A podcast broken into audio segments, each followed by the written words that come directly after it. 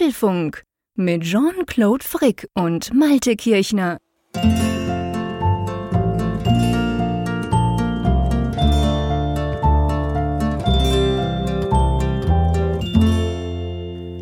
Herzlich willkommen zum Apfelfunk Ausgabe 410, welche wir ja am 6. Dezember am St. Nikolaus aufzeichnen. Das ist aber natürlich trotzdem die Folge, die eigentlich schon letzte Woche hätte erscheinen müssen. Drum frage ich mal ganz leise nach. Hallo Nordsee, bist du da? Ja, hier ist sie. Hallo, die Maschine läuft wieder. Sehr schön, wunderbar. Ja, die Maschine, die, die hat gestottert. Die hat nach 409 Ausgaben ja wo wir eigentlich, ich meine, wir haben auch schon Sachen verschoben, aber dann war es, weil jemand in den USA war oder sonst halt was und irgendwie haben wir gesagt, hey, wir kommen dann später oder so. Aber quasi eine Ausgabe ausfallen lassen, muss ich wirklich sagen, in den bald acht Jahren, das mussten wir noch nie. Das ist ein Fall für die Geschichtsbücher, in der Tat. Also das, wir haben das ja immer irgendwie hinbekommen, dass wir dann doch auf mhm. Sendung gegangen sind. Glücklicherweise in diesem Jahr, äh, wir sind noch im Soll, weil wir haben ja tatsächlich mit Wolfsburg eine Folge noch dazwischen geschoben, die es so gar nicht gegeben hätte im Wochenrhythmus. Clever. Also okay. einen hatten wir gut. Jetzt ist, jetzt ist aber Schluss, jetzt darf nichts mehr passieren bis Jahresende und dann haben wir unsere 52 Folgen.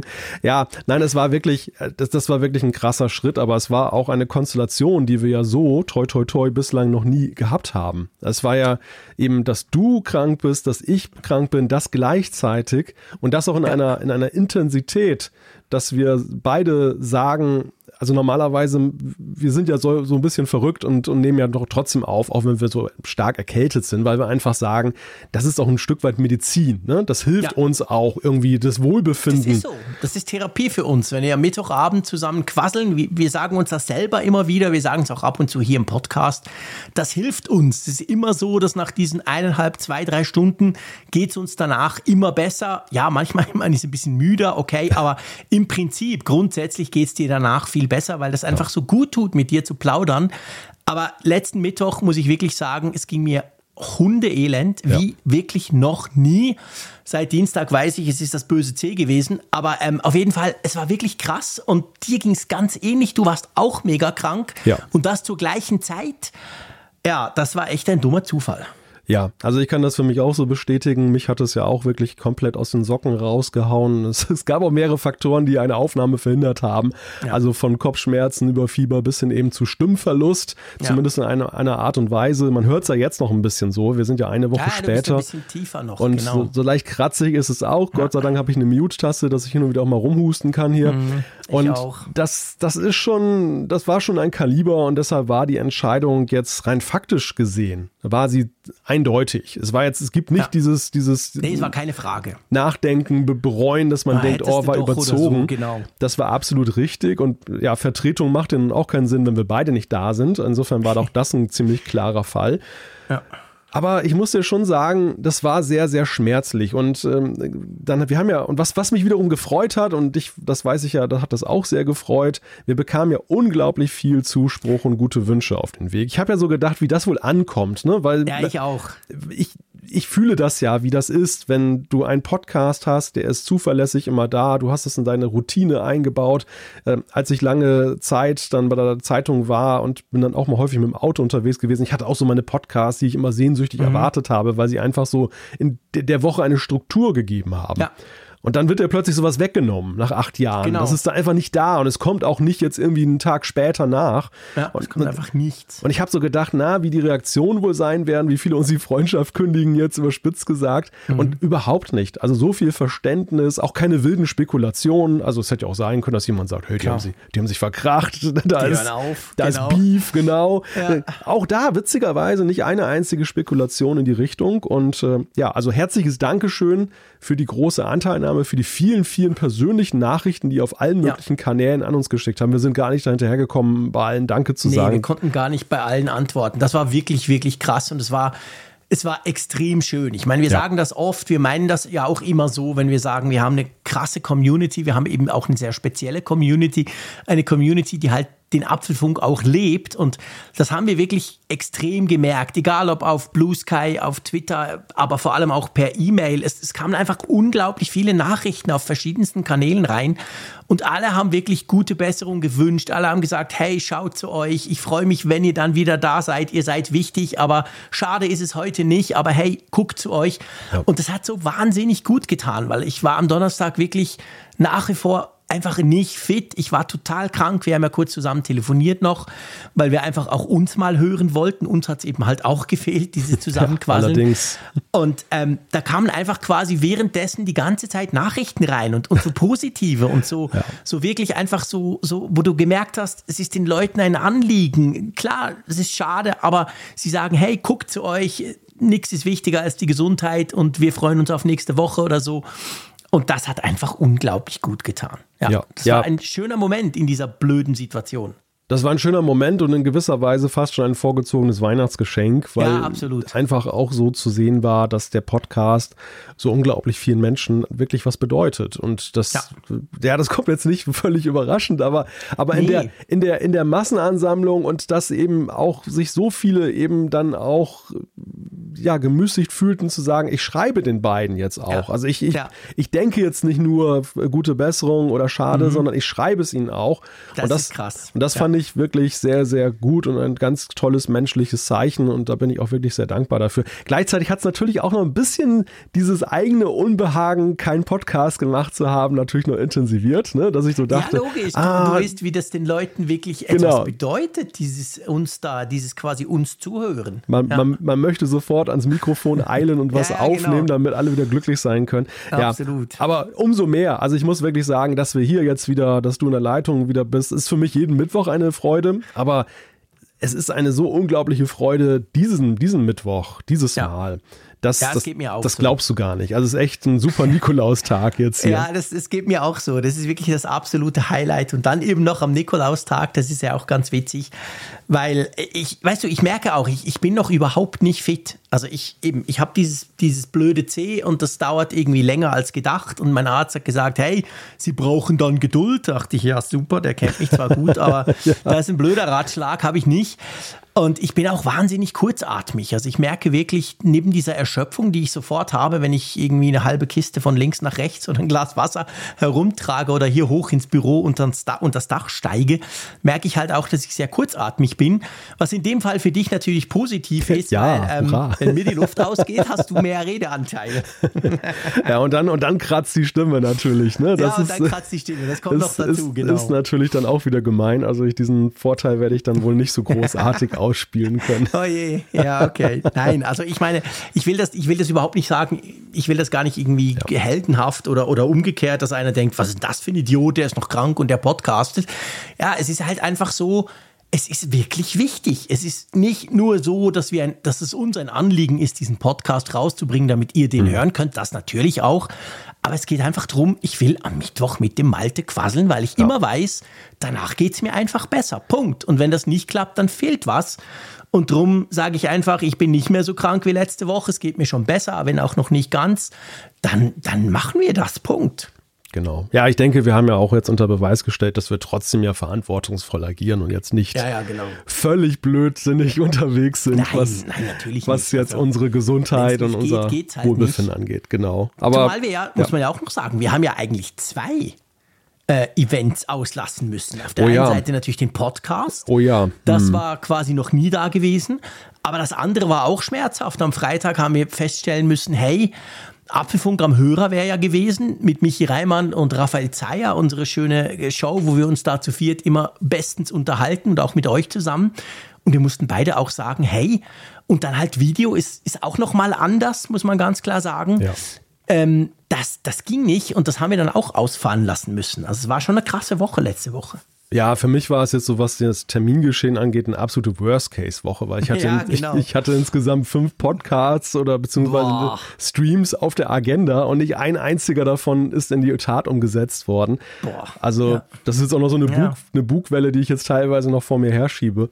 Das, ja. das kam so wirklich zum allerblödesten Zeitpunkt, aber so ist es ja immer. Ne? Also es so, ist immer so. sowas ja. kommt ja nie dann, wenn es so. Nee, naja, kommt nie dann, wenn du Zeit hättest, ja, genau. krank also, zu sein. Natürlich ich, nicht. Ich habe mal so ein bisschen was geblockt jetzt, da könnte mal was kommen. Nein, das, so, so geht es natürlich nicht. Nee, natürlich. Aber egal, wir sind wieder, wir sind wieder da. Genau. Wir podcasten wieder. Wir freuen uns, von euch zu hören. Wir freuen uns über die vielen Themen, die wir haben. Wir haben wirklich jede Menge Themen natürlich. Da muss man ein bisschen auch was aufholen. Aber bevor wir das machen, ja. Würde ich mal sagen, lass uns über unseren Sponsor sprechen. Ach so. Weil diese Folge wird auch wieder unterstützt, mein Lieber. ja, über ein anderes Thema müssen wir auch ganz dringend noch sprechen, denn da hat es auch spannende Entwicklungen gegeben in der Zwischenzeit, was es auch schmerzlich gemacht hat, dass wir nicht podcasten konnten. Aber ja, wir sprechen über unseren Sponsor und das ist unser Traditionssponsor, möchte ich an der Stelle schon sagen, nämlich NordVPN. Was kann denn NordVPN überhaupt?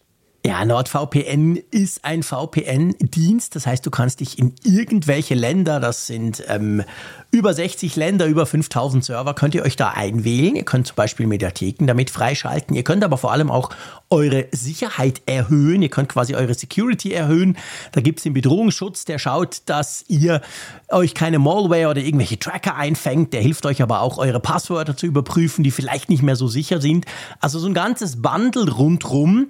Und ich glaube, wenn wir beim Bundle sind, können wir auch über eine ganz spezielle Aktion sprechen, die im Moment läuft. Genau, man merkt nämlich, dass Weihnachten naht und da hat NordVPN ja. ein ganz spannendes Paket geschnürt. Das aber sogar bis ins neue Jahr gilt, bis zum 9. Januar, um präzise zu sein. Wenn man nämlich den zwei Jahres, das zwei Jahres Abo bucht für NordVPN, dann bekommt man dazu vier extra Monate und damit nicht genug. Dann kommt nämlich auch noch ein, wenn man in Deutschland und Österreich lebt, eine Amazon Geschenkkarte dazu. Die richtet sich dann danach, welchen Plan ihr da gebucht habt. Also zum Beispiel 10 Euro für den 2 Jahres Standardplan, 20 Euro für den 2 Jahres Plusplan und bis zu 30 Euro für den 2 Jahres Komplettplan. Genau, und da kriegt ihr einfach eine Giftcard, also da könnt ihr dann quasi mit dieser Amazon-Geschenkkarte natürlich irgendwas Schönes kaufen. Wir Schweizer sind nicht dabei, weil ihr wisst ja, Amazon gehört ja nicht, äh, liefert sozusagen sowieso fast nichts Spannendes in die Schweiz. Aber nichtsdestotrotz, in Deutschland und Österreich gilt das und in der Schweiz, by the way, gilt dieses Angebot natürlich dahingehend trotzdem, dass ihr diese vier extra Monate kriegt. Die kriegt ihr trotzdem, das Ganze bis am 9. Januar.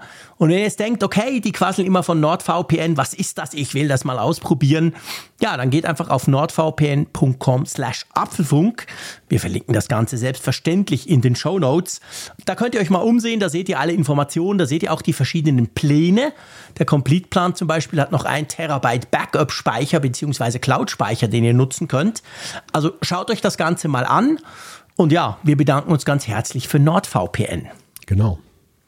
Was haben wir denn noch verpennt, mein Lieber? Du hast ja. vorhin gerade etwas angefangen, da habe ich dich unterbrochen. Wir müssen über das Wetter sprechen. Also es ist ja wirklich so, weißt du, da, da bekommt Norddeutschland einmal nennenswerten Winter geliefert und dann fällt der Apfelfunk aus und ich kann es niemandem erzählen. Also ich habe richtig Leidensdruck deshalb.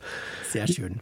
Schieß los. Ja, es ist, es ist, also jetzt ist schon wieder gerade Tauwetter so ein bisschen eingesetzt, ein Grad, okay. es fing heute schon wieder an runter zu tropfen, aber wir hatten echt richtig fett Schnee. Und das ist wirklich sehr ungewöhnlich. Einerseits generell um diese Jahreszeit. Also wir sind ja eigentlich eher so hier in Norddeutschland, wenn überhaupt dabei, Januar, Februar. Ja. Dass, dass du Ende November, Anfang Dezember schon so richtig Schneefall hast, so, also jenseits von mal so einem kleinen Schneematschschauer, ist ungewöhnlich. Ja. Und es hat wirklich hier, also heute Morgen musste ich richtig schaufeln hier vor der, vor der Haustür. Es hat richtig viele Zentimeter an Schnee gegeben. Ich habe jetzt im Vorgarten einen richtigen großen Haufen. Ja, das war lustig wir haben ja eben am Donnerstag zusammen telefoniert und dann hast du mir das erzählt. Und der Donnerstag, das war der Tag, da hat es auch bei uns angefangen zu schneien. Und es hat dann wirklich Donnerstag, Freitag, Samstag vor allem und Sonntag hat es nochmal ordentlich geschneit. Wir hatten über 20 Zentimeter bei uns. Ist aber jetzt wirklich gestern, gestern war Dienstag genau, ähm, also hat angefangen und heute Nacht hat es geregnet und jetzt ist wirklich alles weg. Du hast mir heute Morgen noch Fotos geschickt von dir. Herrlich, wirklich alles weiß, wunderschön. So war es bei uns die letzten Tage, aber jetzt ist bei uns schon wieder alles radikal weg. Hm. Der Schnee ist fort. Es soll, glaube ich, irgendwie am Montag sogar 12 Grad sein, hm. was mir jetzt nicht so ungelegen kommt, ehrlich gesagt. Ich mag es ja eher ein bisschen wärmer. Ja. Aber es war schon schön. Also ganz ehrlich, so zu Hause zu sitzen, rauszugucken und es hat wirklich einfach geschneit und geschneit. Das war schon cool.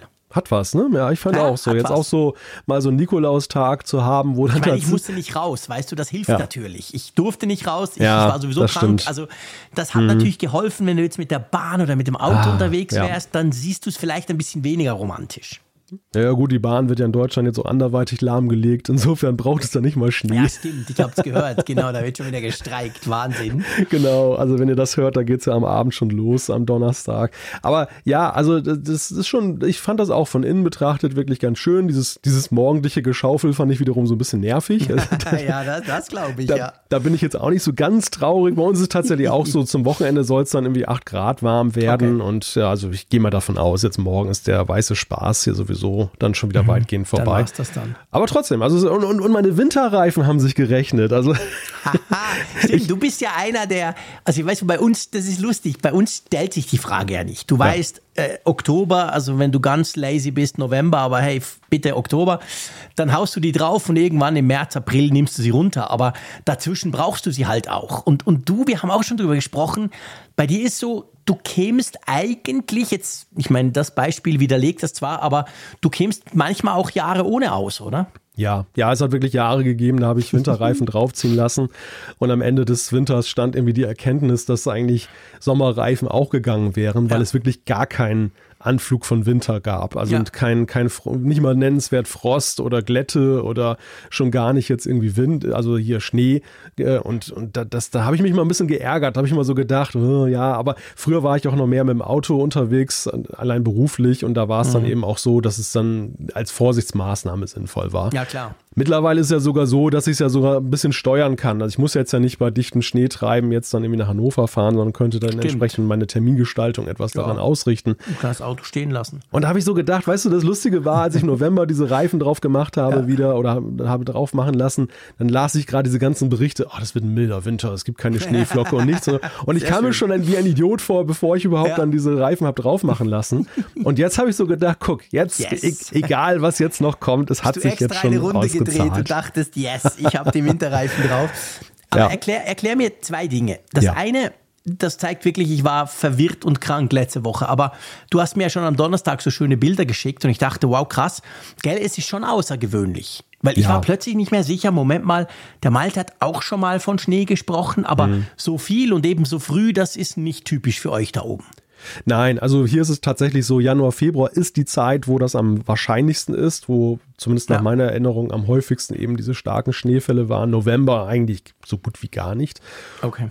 Und generell, also Schnee ist ja eigentlich eher ein seltenes Vergnügen, weil diese, diese Nähe zum Meer, die merkt man schon eben durch die Wärme. Also es ist dann tendenziell eher Schmuddelwetter und eben kein, Ja. kein Schneefall. Und äh, oder wenn es richtig kalt wird, dann wird es meistens schon so kalt, dass dann eben keine Schneefälle mehr da sind. Ne? Dass Okay. es dann so klares, kaltes Wetter Ja, ist. genau. Also deshalb ist das schon eher außergewöhnlich ähm, oder nicht so häufig, sagen wir mal so. Außergewöhnlich ist ein bisschen übertrieben. Aber ja, also fand ich schon interessant. Habe ich Hm. Okay. nicht mit gerechnet, dass wir, dass wir jetzt so, so Ja, weiße, krass, cool. weißen Dezember haben. Und das andere, aber da, da, wir müssen aufpassen, dass wir da nicht einen Riesenfass aufmachen. Aber ich sag's ganz ehrlich, als Schweizer, ich verstehe es nicht. Bei euch hat Schnee, so bildtechnisch gesehen, relativ viel. Und ich nehme mal an, so einigermaßen funktioniert alles. Mhm. Ich habe jedenfalls nichts gehört oder gelesen. München ist ja irgendwie komplett zusammengebrochen. Die haben ja quasi die Stadt dicht gemacht. Ja, ja. Was war denn da los? Hat's da irgendwie zwei Meter Schnee oder kennen die das auch nicht? Na doch, eigentlich schon. Man sollte eigentlich meinen, dass Oberbayern und Ja, München eben. die Ecke Deutschlands Das ist. dachte ich auch. Wenn Neben, dann dort, neben oder? zum Beispiel dem Harz, die sich am, am, mit am besten auskennen mit dieser ganzen Angelegenheit. Aber ich glaube, das lag daran, es war eine besondere, oder was ich mitbekommen habe, war es so eine besondere Wetterkonstellation. Ich frage natürlich mit den, falschen, den Norddeutschen, aber einen anderen Ja. Deutschen habe ich gerade nicht, den ich Ja. was fragen kann. Aber ich, ich habe ja die Wetterberichte da auch mir angehört und, und auch Kollegen gesprochen dann aus der Ecke Ja. und die, die haben mir schon berichtet, dass es sehr extrem war. Okay. Also dass einfach sehr viel Niederschlag auf einmal kam und das eben dann auch dazu geführt hat, dass diese Vorkehrungen, die da sind, dann ähm, nicht mehr ausgereicht haben. Wobei mittlerweile gibt es auch die Diskussion schon, warum kann, fährt die Bahn selbst eine Woche später nicht mehr. Ja gut, ja, das ist Das äh, genau. ist eine, Begründ eine begründete. Frage, die man sich okay. stellen kann. Ja, nein, aber, aber für sich ist es eigentlich so, dass wir, die, wir Norddeutschen eher die sind, die halt immer blöd Eben. reagieren, weil Genau. wir, weil wir halt eben aufgrund eben, weil das nicht jedes Jahr so ist und so intensiv, dann, seltener schlecht, schlecht vorbereitet sind. Nun kommt noch hinzu, dass dann auch noch die Rollendienste gestreikt haben vielerorts. Ach nee, echt? ja, die machen, Timing. Die, ja, die, die machen jetzt gerade Tarifverhandlungen und haben sich dann Oh, gesagt, krass. ach, Schnee kann man ja auch mal liegen lassen. Also, ja, es Ja. gibt das, das war natürlich auch nicht, auch nicht so hilfreich, aber auf der anderen Seite, witzigerweise, es gab so wenig äh, panikartige ja, Äußerungen wie, wie noch nie, was jetzt den Winter Mhm. Ja. anging. Das hat mich eher gewundert. Sehr gesittet Ja. und ruhig alles gewesen. Okay. Na, dann ist ja gut. Okay, ja. okay. Wollen wir uns mal langsam Richtung Themen bewegen? Ja, genau. Wir mussten jetzt auch ein bisschen Intro noch nachholen von letzter Woche, was wir da Wir alles nicht alles besprochen haben. das ist genau. hart, genau. Wir, haben, wir haben viel auf der Agenda. Da aber müsst jetzt, ihr durch, liebe müsst- Hörerinnen und Hörer. Genau, ja, und notfalls könnt ihr mit der Kapitelmarke ja einfach dann eins weiterspringen. Dann müsst ihr euch das Schneegequatsche nicht anhören. Ja, Themen, wir haben eine Sagen Menge wir über. am Ende des Schneegequatsches. Genau. Wir haben eine Menge über Apple zu berichten. Da gibt, hat sich auch einiges angestaut, so wie, der, so wie der Schnee in München. Und zwar das erste Thema ist Apples Weihnachtsupdate naht. iOS 17.2 steht vor der Fertigstellung. Was da drin steckt, da gucken wir mal rein. Dann, es geht, aber es muss nicht. iMessage, die EU und Android. Ein sehr spannender Themenkomplex, den wir da zusammen machen. Dann haben wir eine interessante Stellenausschreibung gesehen, warum Apple bereits 6G vorbereitet. Da war doch eigentlich mal was, dass sie erstmal 5G rausbringen wollten. Druck wegen Push-Mitteilungen. Was müssen Apple und Google eigentlich weitergeben? Dann sprechen wir über Filmic Pro und Castro, zwei Apps. Und äh, die generelle Frage, ist da ein bisschen was auf Abwägen? Rote Karte. Apple braucht einen neuen Partner für die Apple Card. Dann sprechen wir über verbotene Früchte, denn Apple-Mitarbeiter zieht es sehr häufig zu Google, wenn sie Apple verlassen. Tja, wer hätte das gedacht? Erstes iPhone SE gehört jetzt offiziell zum alten Eisen. Und dann gucken wir nochmal in den App Store, denn dort sind die App Store Awards vergeben worden. Apples App-Lieblinge des Jahres. Genau. Dann gibt es die Umfrage der Woche. Wir werden sicher noch eine oder zwei Zuschriften reinnehmen. Von dem her gesehen, ihr seht, wir haben uns einiges vorgenommen, aber hey, ja, pff, selber schuld. Genau, wir haben eine Folge ausfallen lassen. Jetzt machen wir zwar quasi zwei in eins. Nein, keine Angst, Genau. so lang soll es nicht werden. Aber es gab tatsächlich einige Themen und wir legen gleich mit einem Software-Update los. Es kam ja noch eins. Ich überlege gerade, ob ich es noch hinkriege. 17.1.2 war das, glaube ich. Kam, glaube ich, letzte Woche oder irgendwann mal kam das noch rein. Aber darüber wollen wir gar nicht sprechen. Wir sprechen über ein großes Update, nämlich über iOS 17.2, das vor der Fertigstellung steht. Genau, da ist jetzt der Release-Candidate rausgekommen, also das ist sozusagen fertig. Die Beta-Phase ist abgeschlossen. Wenn jetzt keine großen Überraschungen mehr kommen, dann wird vermutlich dann nächste Woche dann das äh, finale Release rauskommen. Das heißt, jeder findet es dann in seiner Update-Sektion vor. Ja, und es, ist, es steckt da tatsächlich, wenn man sich die Release Notes anguckt, eine ganze Menge drin. Also Apple hat da wirklich jetzt nochmal alles reingepackt, was sie bis zum Jahresende reinkriegen wollten.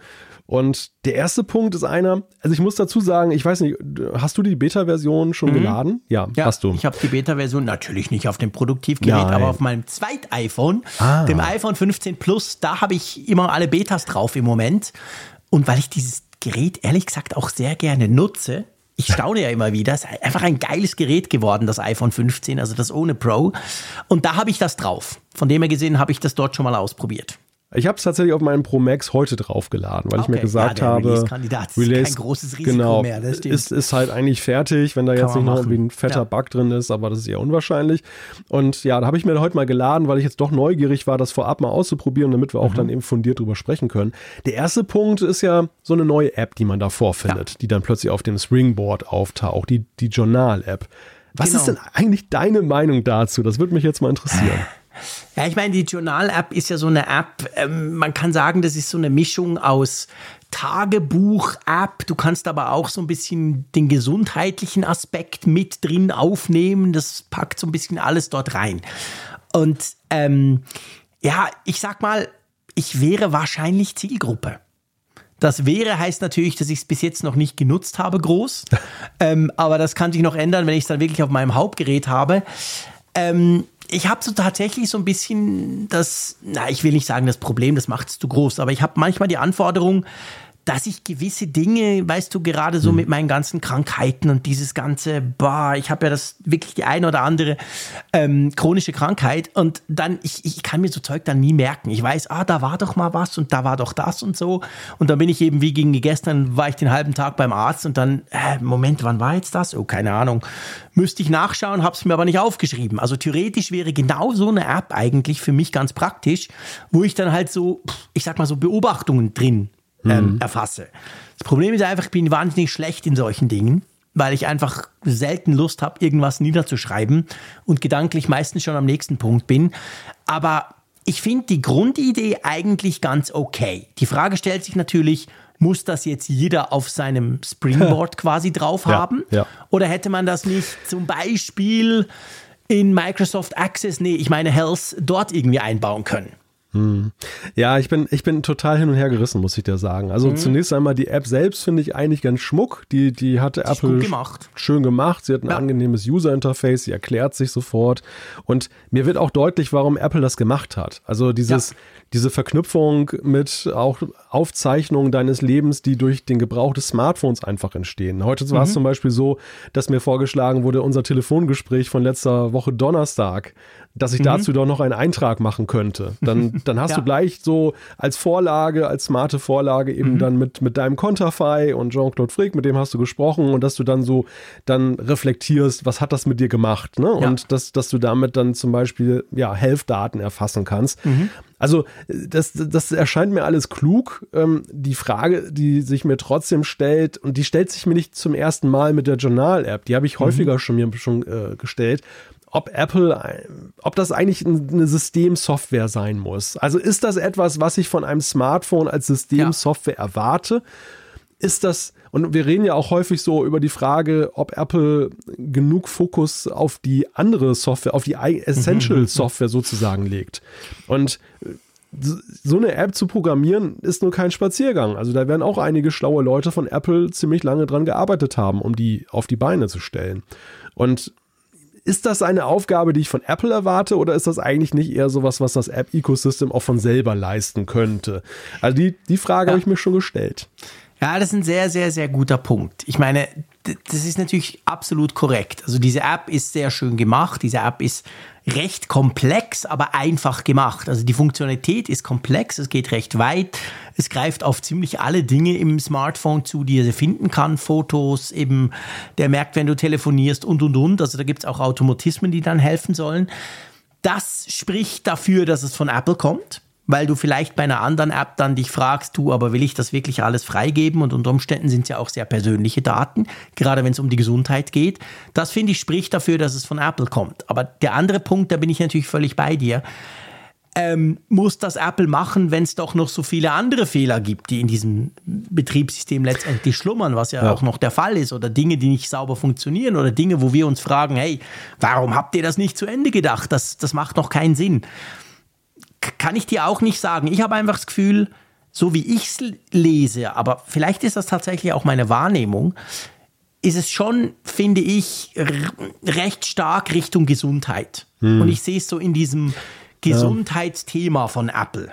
Ja, ja, nee, ein, eindeutig. Passt. Eindeutig, also die, die Stoßrichtung ist klar. Ne? Es ist schon so eine mentale Gesundheit und genau. Apple will da was auf den Weg bringen. Die Frage ist halt nur, ob die, die Zielgruppe, die das anspricht, nicht ja. zu spitz ist. Und weißt du, dass das Folgeproblem, was ja immer damit einhergeht, ist ja, dass wenn etwas zu speziell ist und Apple ist ein sehr großer Laden, äh, dass das dann dazu führt, dass so eine App dann aber nicht gut genug auf Strecke gepflegt ja. wird, weil einfach ja. dann wieder zu viel anderes wichtiger ist.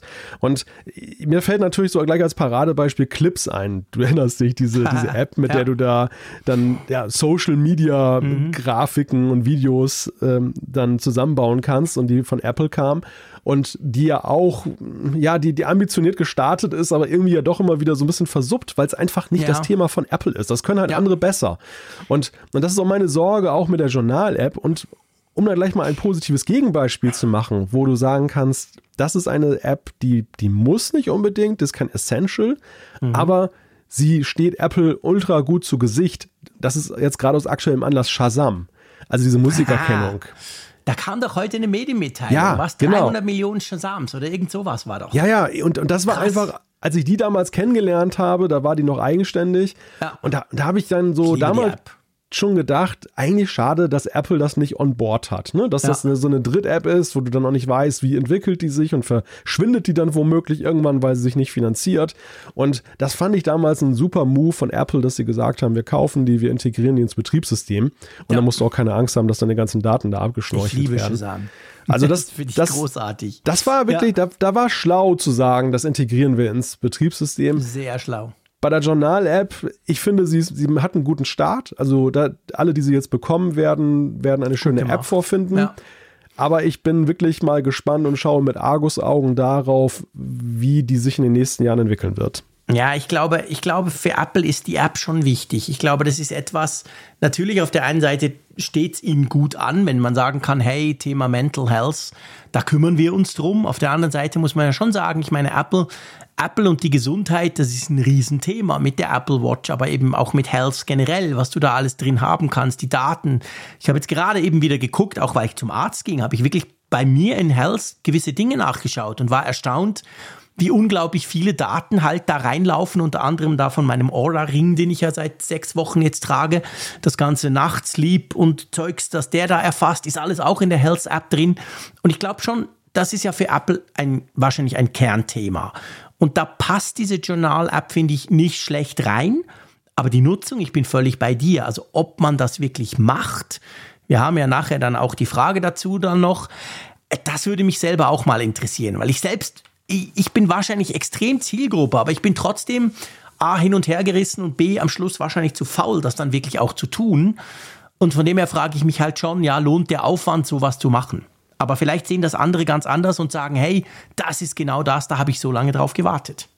Ja, ja, genau. Und ich meine, auf, auf der anderen Seite ist es natürlich so, es geht hier um sehr sensible Daten und dass Apple da wiederum dann auch sagt, das möchten wir lieber in unserem Beritt haben. Genau. Das, weil da, da ist vielleicht auch dieses Trauma der Menstruations-Apps, was da mit reinspielt, Ja, wo es ja, ja. so ga, war, dass da so ein paar Boah, so schrecklich, ja. Buhmänner unterwegs waren und Apple hat ja auch darauf reagiert, in- indem sie jetzt diese Erfassung dieser Daten ja auch in der Health-App selber machen oder Genau. beziehungsweise anbieten, dass du dann eben nicht auf Dritt-Apps angewiesen bist.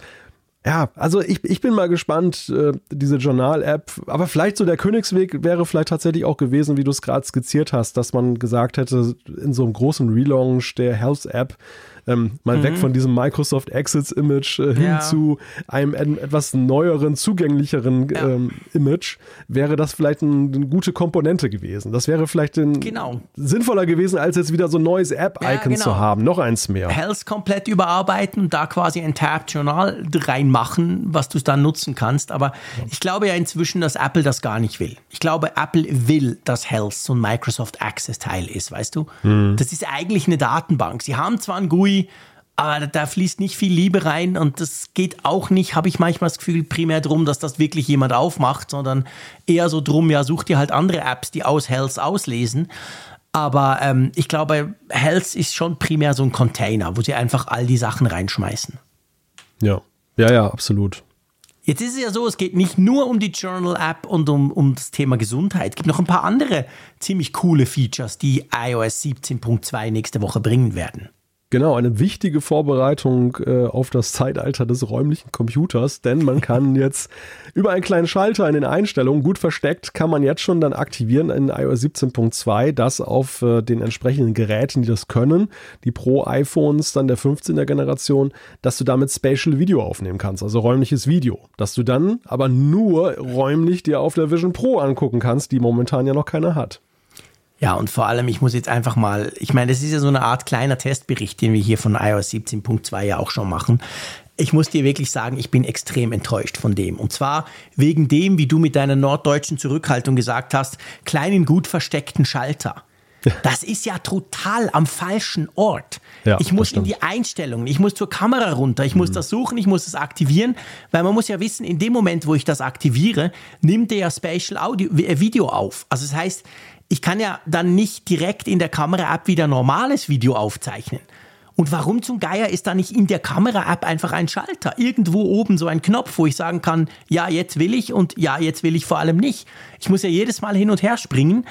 Also, ich finde das, ich finde das unglaublich mühsam und völlig untypisch für Apple, dass sie eine so wichtige Funktion so stark verstecken, oder?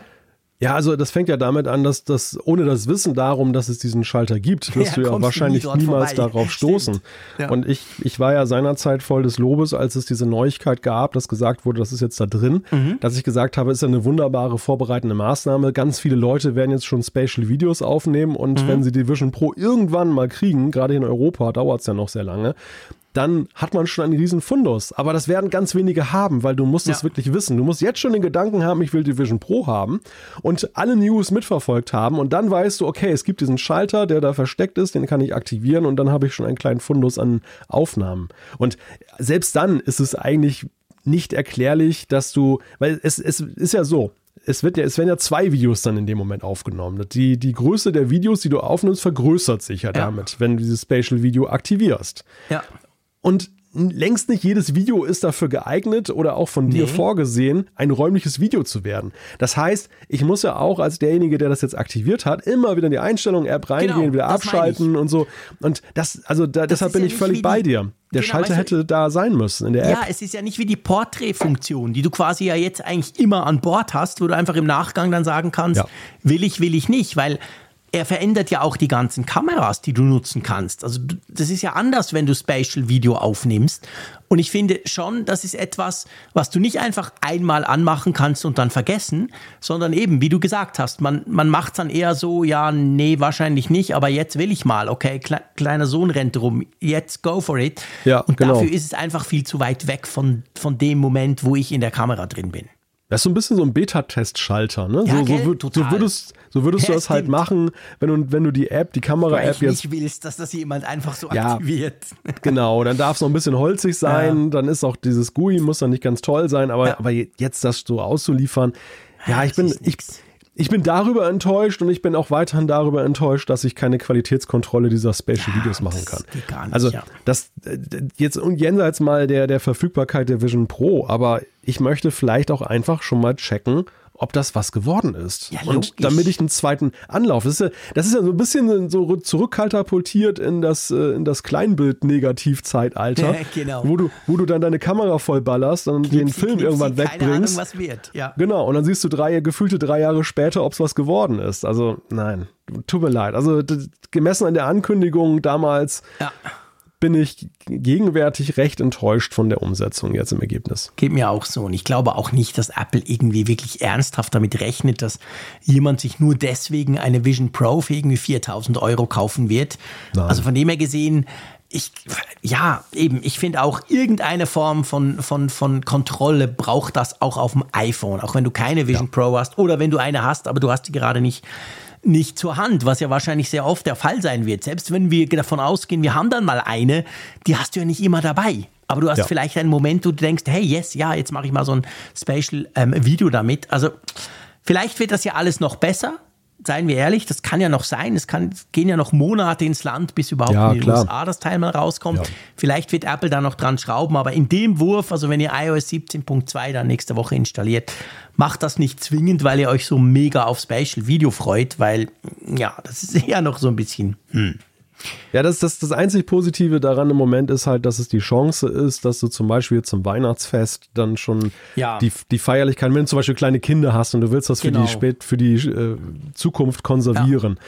dann kannst du jetzt halt schon mit diesem Schalter dann eben dann Stimmt. entsprechende Videos aufnehmen. Insofern ist es gut, dass das jetzt kommt. Ja. Aber ich, aber ich gebe dir recht, also wenn das so bleibt, wenn das so bleibt, wie es jetzt ist. Mist das, nee, das geht nicht. Also dann das kann. wir in einem halben Jahr wieder drüber. Dann müssen wir ganz schlimm mit Apple schimpfen.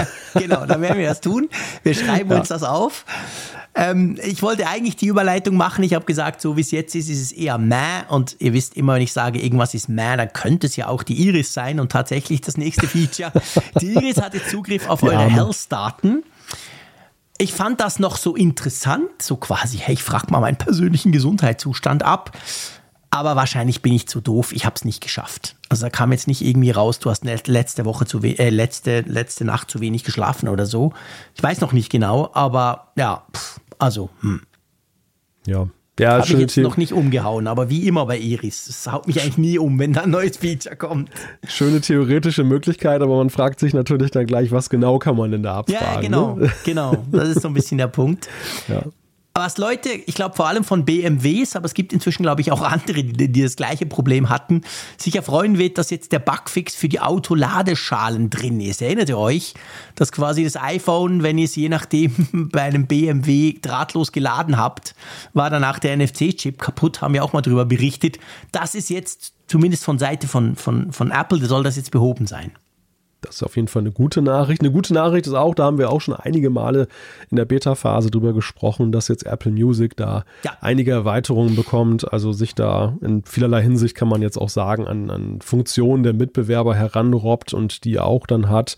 Also da, das, das wird insgesamt sehr viel benutzerfreundlicher noch. Ja, das ist richtig cool. Also da freue ich mich als Apple Music Nutzer wirklich drauf, dass da nächste Woche dann eben äh, meine Frau und ich diverse Sachen teilen können, die wir vorher nicht konnten, Playlist und so weiter. Also Apple Music kriegt da ein richtig schönes Update.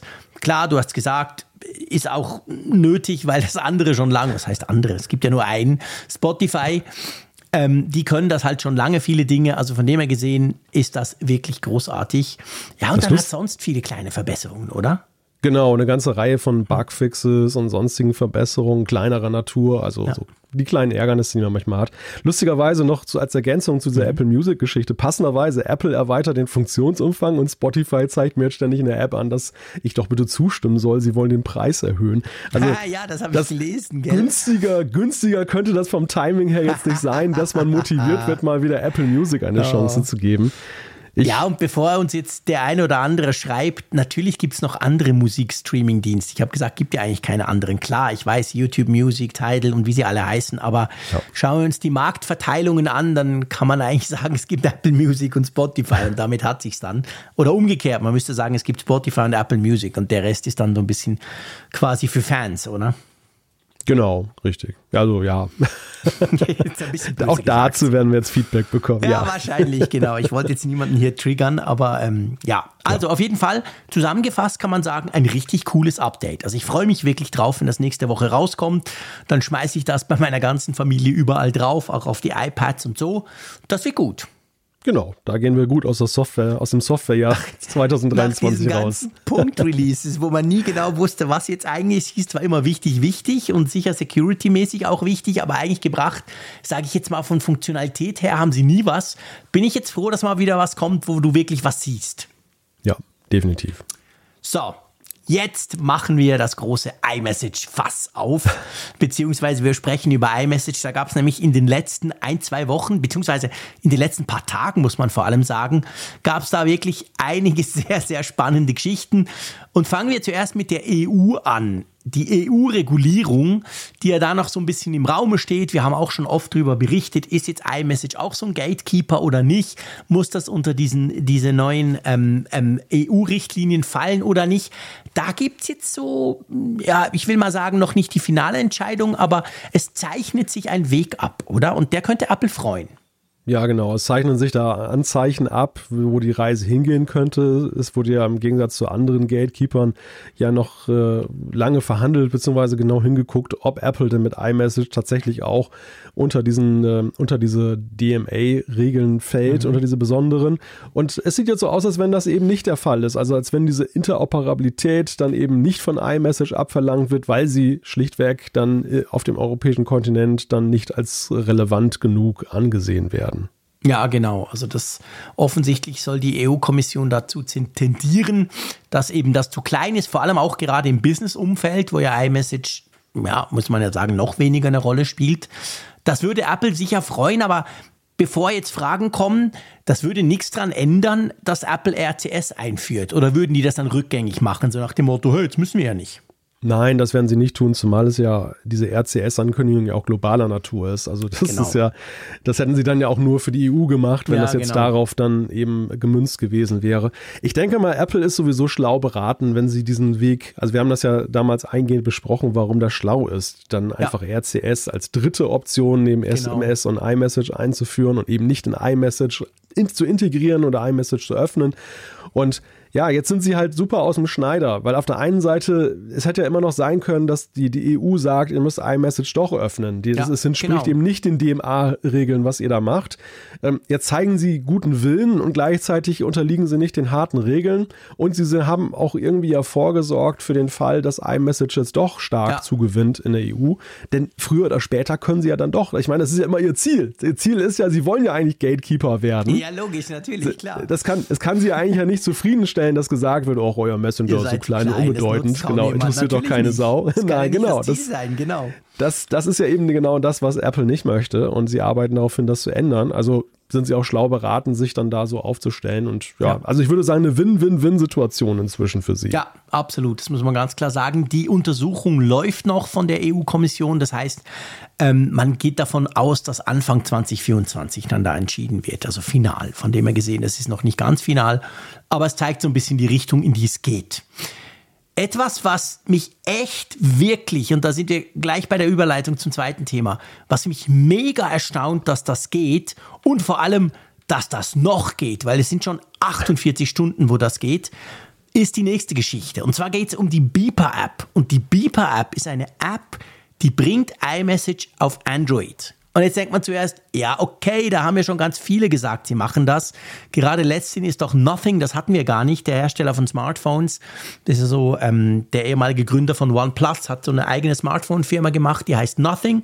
Und die haben da Handys und die haben sowas versucht, gerade so quasi für die USA, eben iMessage auf Android zu bringen, aber das ging über einen Hoster, auf Mac, der Mac Minis gehostet hat und so. Also totaler Reinfall, auch security-mäßig eine Katastrophe. Aber jetzt, Beeper ist tatsächlich eine App, da sagt der Entwickler, er hat quasi iMessage reverse engineered. Was ja. heißt das überhaupt? Ja, das heißt, dass er das Ganze auseinandergenommen hat und jetzt dann in Kenntnis der ganzen Interner ist, wie eigentlich iMessage auf Protokollebene funktioniert. Übrigens etwas, was Apple ja ganz früher mal auch mal in Aussicht gestellt hat. Dass sie ja ganz am Anfang war ja mal die Rede davon, dass iMessage ja eben genau diese Schnittstelle nach außen auch bieten soll, dass eben das dann sich nicht nur auf die Apple-Plattform erstreckt. Das hat da wissen sie heute ja nichts mehr von. Aber Nö, das haben sie vergessen. das, das war immer so und jetzt äh, hat dieser schlaue Mann da halt das Ganze dann eben dann äh, ja sozusagen rückwärts kompiliert und, und hat dann eben das dann äh, ja, dechiffriert, wie das Ganze funktioniert und eine entsprechende Schnittstelle sich selber da zusammengebaut. Genau, man kann wirklich mit der Mobilfunknummer, du brauchst keine Apple ID, kannst du quasi mit iMessage ähm, anderen Apple-Nutzern dich austauschen. Du bist dann quasi eine Blue Bubble, was ja in den USA so ein Thema ist, und nicht die schreckliche SMS Green Bubble. Du kannst auch eine, eine, eine Apple-ID, das kannst du dann quasi ähm, optional auch eingeben und, und der Entwickler sagt halt, ähm, da wird direkt mit Apple-Servern kommuniziert. Also nicht bei ihm irgendwas gehostet, nicht bei ihm irgendwas gespeichert, sondern du, für, für Apple offensichtlich stand jetzt, und das muss man schon sagen, am 6. Dezember, weil wir reden gleich drüber, ich kann mir nicht vorstellen, dass das lange so bleibt, aber Stand jetzt ist so, Apple meint, es spricht da mit einem anderen iPhone. Und das finde ich schon krass. Ja, dass es überhaupt möglich ist. Also ja. ich, der, der, der erste Punkt ist eigentlich der, dass ja augenscheinlich diese ganze iMessage-Infrastruktur doch so aufgebaut zu sein scheint, dass sie in der Tendenz offen ist. Weil, ja, genau, weil, an, auch, weil ansonsten, ja, also wenn zum Beispiel jetzt ein Abgleich Apple ID erstmal stattfinden würde, wenn jetzt eine Apple ID Voraussetzung wäre, um das zu nutzen, dieses Server, mhm. dann, dann wäre das ja gar nicht möglich. Das heißt, ja. es geht ja augenscheinlich, man kann einfach auf die Server zugehen, kann sagen, hey, ich bin ein iPhone, ich schicke dir jetzt eine, ich schicke eine Nachricht an Nutzer XY und dann funktioniert das. Mhm. Das, das finde ich schon mal spannend, dass, dass mhm. Apple das überhaupt ähm, so, so offen hat. Das, das zeigt ja. ja. doch, dass sie irgendwie sich das Türchen für eine Öffnung mhm. immer offen gehalten haben bei der ganzen Geschichte. Ja.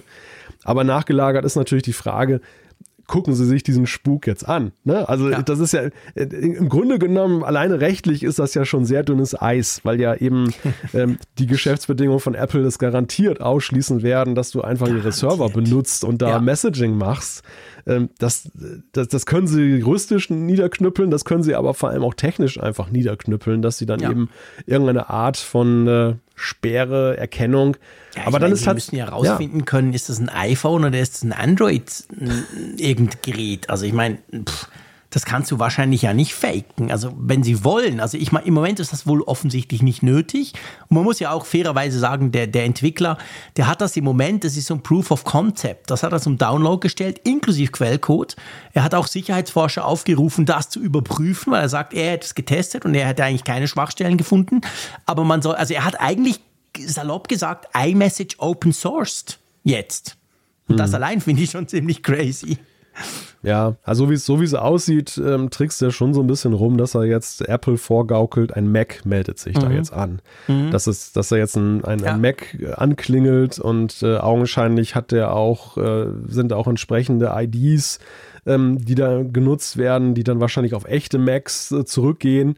Ähm, die, die es dann Apple wahrscheinlich auch ermöglichen ja. zu sagen, so, da machen wir den Kanal dicht die an der Stelle. Jetzt dicht, genau. Deshalb auch größte Vorsicht bitte, wer jetzt dann so findig ist und damit umzugehen weiß, ja. äh, da jetzt irgendwie eigene Geräte-IDs ins Rennen zu werfen, würde ich jetzt nicht tun tendenziell. Nee, das würde ich, das würde ich wirklich auch nicht machen. Also also besser Sonst plötzlich nicht, äh, geht dann der Mac auch nicht mehr, wenn Apple das abstellt. Genau, also nicht nachmachen. Äh, in irgendeiner Weise wird es ja so einen Abgleich geben mit, der, mit den Geräten und, und dass sie echt sind und, und das, sage ich mal jetzt, ungeschützt. Ich, ich, ich gucke ja parallel gerade so mhm. ein bisschen durch diese Python-Scripts, ja. die dann auch, ja. die wurden ja als Proof of Concept, wurden ja, ja veröffentlicht, sodass genau. jeder das nachvollziehen kann. Und äh, da schaue ich mir gerade an, wie dieser Spuk eigentlich funktioniert. Mhm. Und äh, ja, also da, da sind schon so ein paar Punkte, wo Apple sicherlich sagen kann, äh, da, da machen wir einfach nicht. den Kanal dicht und dann, dann ja. ist das vorbei. Die Frage ist natürlich jetzt so, jetzt ist Apple ja, jetzt ist der, der Ball ja in Apples Spielfeldhälfte. Ja, was machen sie jetzt? Wie geht, wie geht man denn mit sowas um, ne? Ja, also ich meine, Apple ist ja eigentlich, wie soll ich sagen, Apple ist ja relativ straight bei solchen Sachen. Also Apple hat ja keinerlei Hemmungen dann einerseits mit dem Anwalt zu drohen, andererseits auch technisch dann Vorkehrungen zu treffen, dass sowas halt nicht mehr geht. Ich meine, wir wissen, dass Apple nicht möchte, dass iMessage auf Android kommt, sonst hätten sie das selber schon lange gemacht. Ja. Ähm, von dem her, ja, also ich erwarte eigentlich, darum habe ich vorhin das so gesagt mit diesen 48 Stunden, ich erwarte eigentlich stündlich, dass da eine Klage kommt und dass da auch quasi Apple sofort dagegen vorgeht, weil ja. wenn die das laufen lassen, stell dir mal vor, das wird zu einem Massentrend unter Android, das ist ja definitiv das Letzte, was Apple will. Genau das wollen sie ja nicht. Also die werden sicher da eingreifen. Ja, ich gehe da auch fest von aus. Also das werden sie sicherlich, den Kanal werden sie dicht machen. Ja. Und dann, dann war es das. Aber es ist auf jeden Fall eine spannende Machbarkeitsstudie. Genau, da das fand ich eben auch. Es ist eigentlich faszinierend, dass sowas überhaupt möglich ist und wie das jemand auch hingekriegt hat. Also ich meine, da muss man ihm letztendlich, ähm, dem Entwickler quasi, ähm, da muss man ihm schon so ein bisschen also ich habe, ich habe, wie soll ich sagen, Hochachtung vor seinem Mut, auch sowas zu tun, aber auch vor seiner Cleverness, das hinzukriegen. Weil ich meine, es haben schon ja. ein paar andere versucht, auch größere Firmen. Und offensichtlich bisher hat es keiner geschafft. Nur so mit komischen Workarounds eben über richtige Macs oder über Provider, die auf Macs, äh, die die Mac-Hosting anbieten. Aber er hat das anders gemacht und das ist schon interessant. Hm. Gut, Lass uns von ähm, Nachrichten zu Netzwerken rübergehen. Und zwar, ich meine, 5G war ja gestern. Wir reden gleich mal über 6G, mein Lieber. Genau. Und als ich vorhin bei der Themenliste äh, davon sprach, dass Apple 5G überspringt, natürlich überspringen sie es ja nicht. 5G ist ja in den iPhones heute eingebaut. Aber sie ist, wir reden ja schon seit einiger Zeit davon, dass Apple Ambition hat, einen eigenen Modem-Chip zu machen. Dass sie sich von Qualcomm mhm. losmachen wollen und deren Produkten und deren Modems, die sie da einbauen, hin zu eben einer eigenen Lösung. Und da ereilt uns jetzt die Nachricht, und das ist ganz spannend, dass Apple, ja, während sie parallel noch an ihrem 5G-Modem arbeiten, dann aber jetzt schon so den nächsten Schritt in die Wege leiten. Es gibt eine Stellenausschreibung, wo dann jemand gesucht wird, der eben das Thema 6G, den nächsten Mobilfunkstandard, dann da vorantreibt als, äh, ja, als Cellular-Plattform-Architekt. Ja, genau. Ich meine, ich finde das ehrlich gesagt eigentlich gar nicht so, ähm, so, so, so besonders, weil natürlich wenn Apple das ernst nimmt. Ich meine, sie haben eine Milliarde für die Mobilfunksparte von Intel ausgegeben. Sie knuspern da am eigenen 5G-Chip, der wahrscheinlich noch länger auf sich warten lässt, haben wir auch schon drüber gesprochen.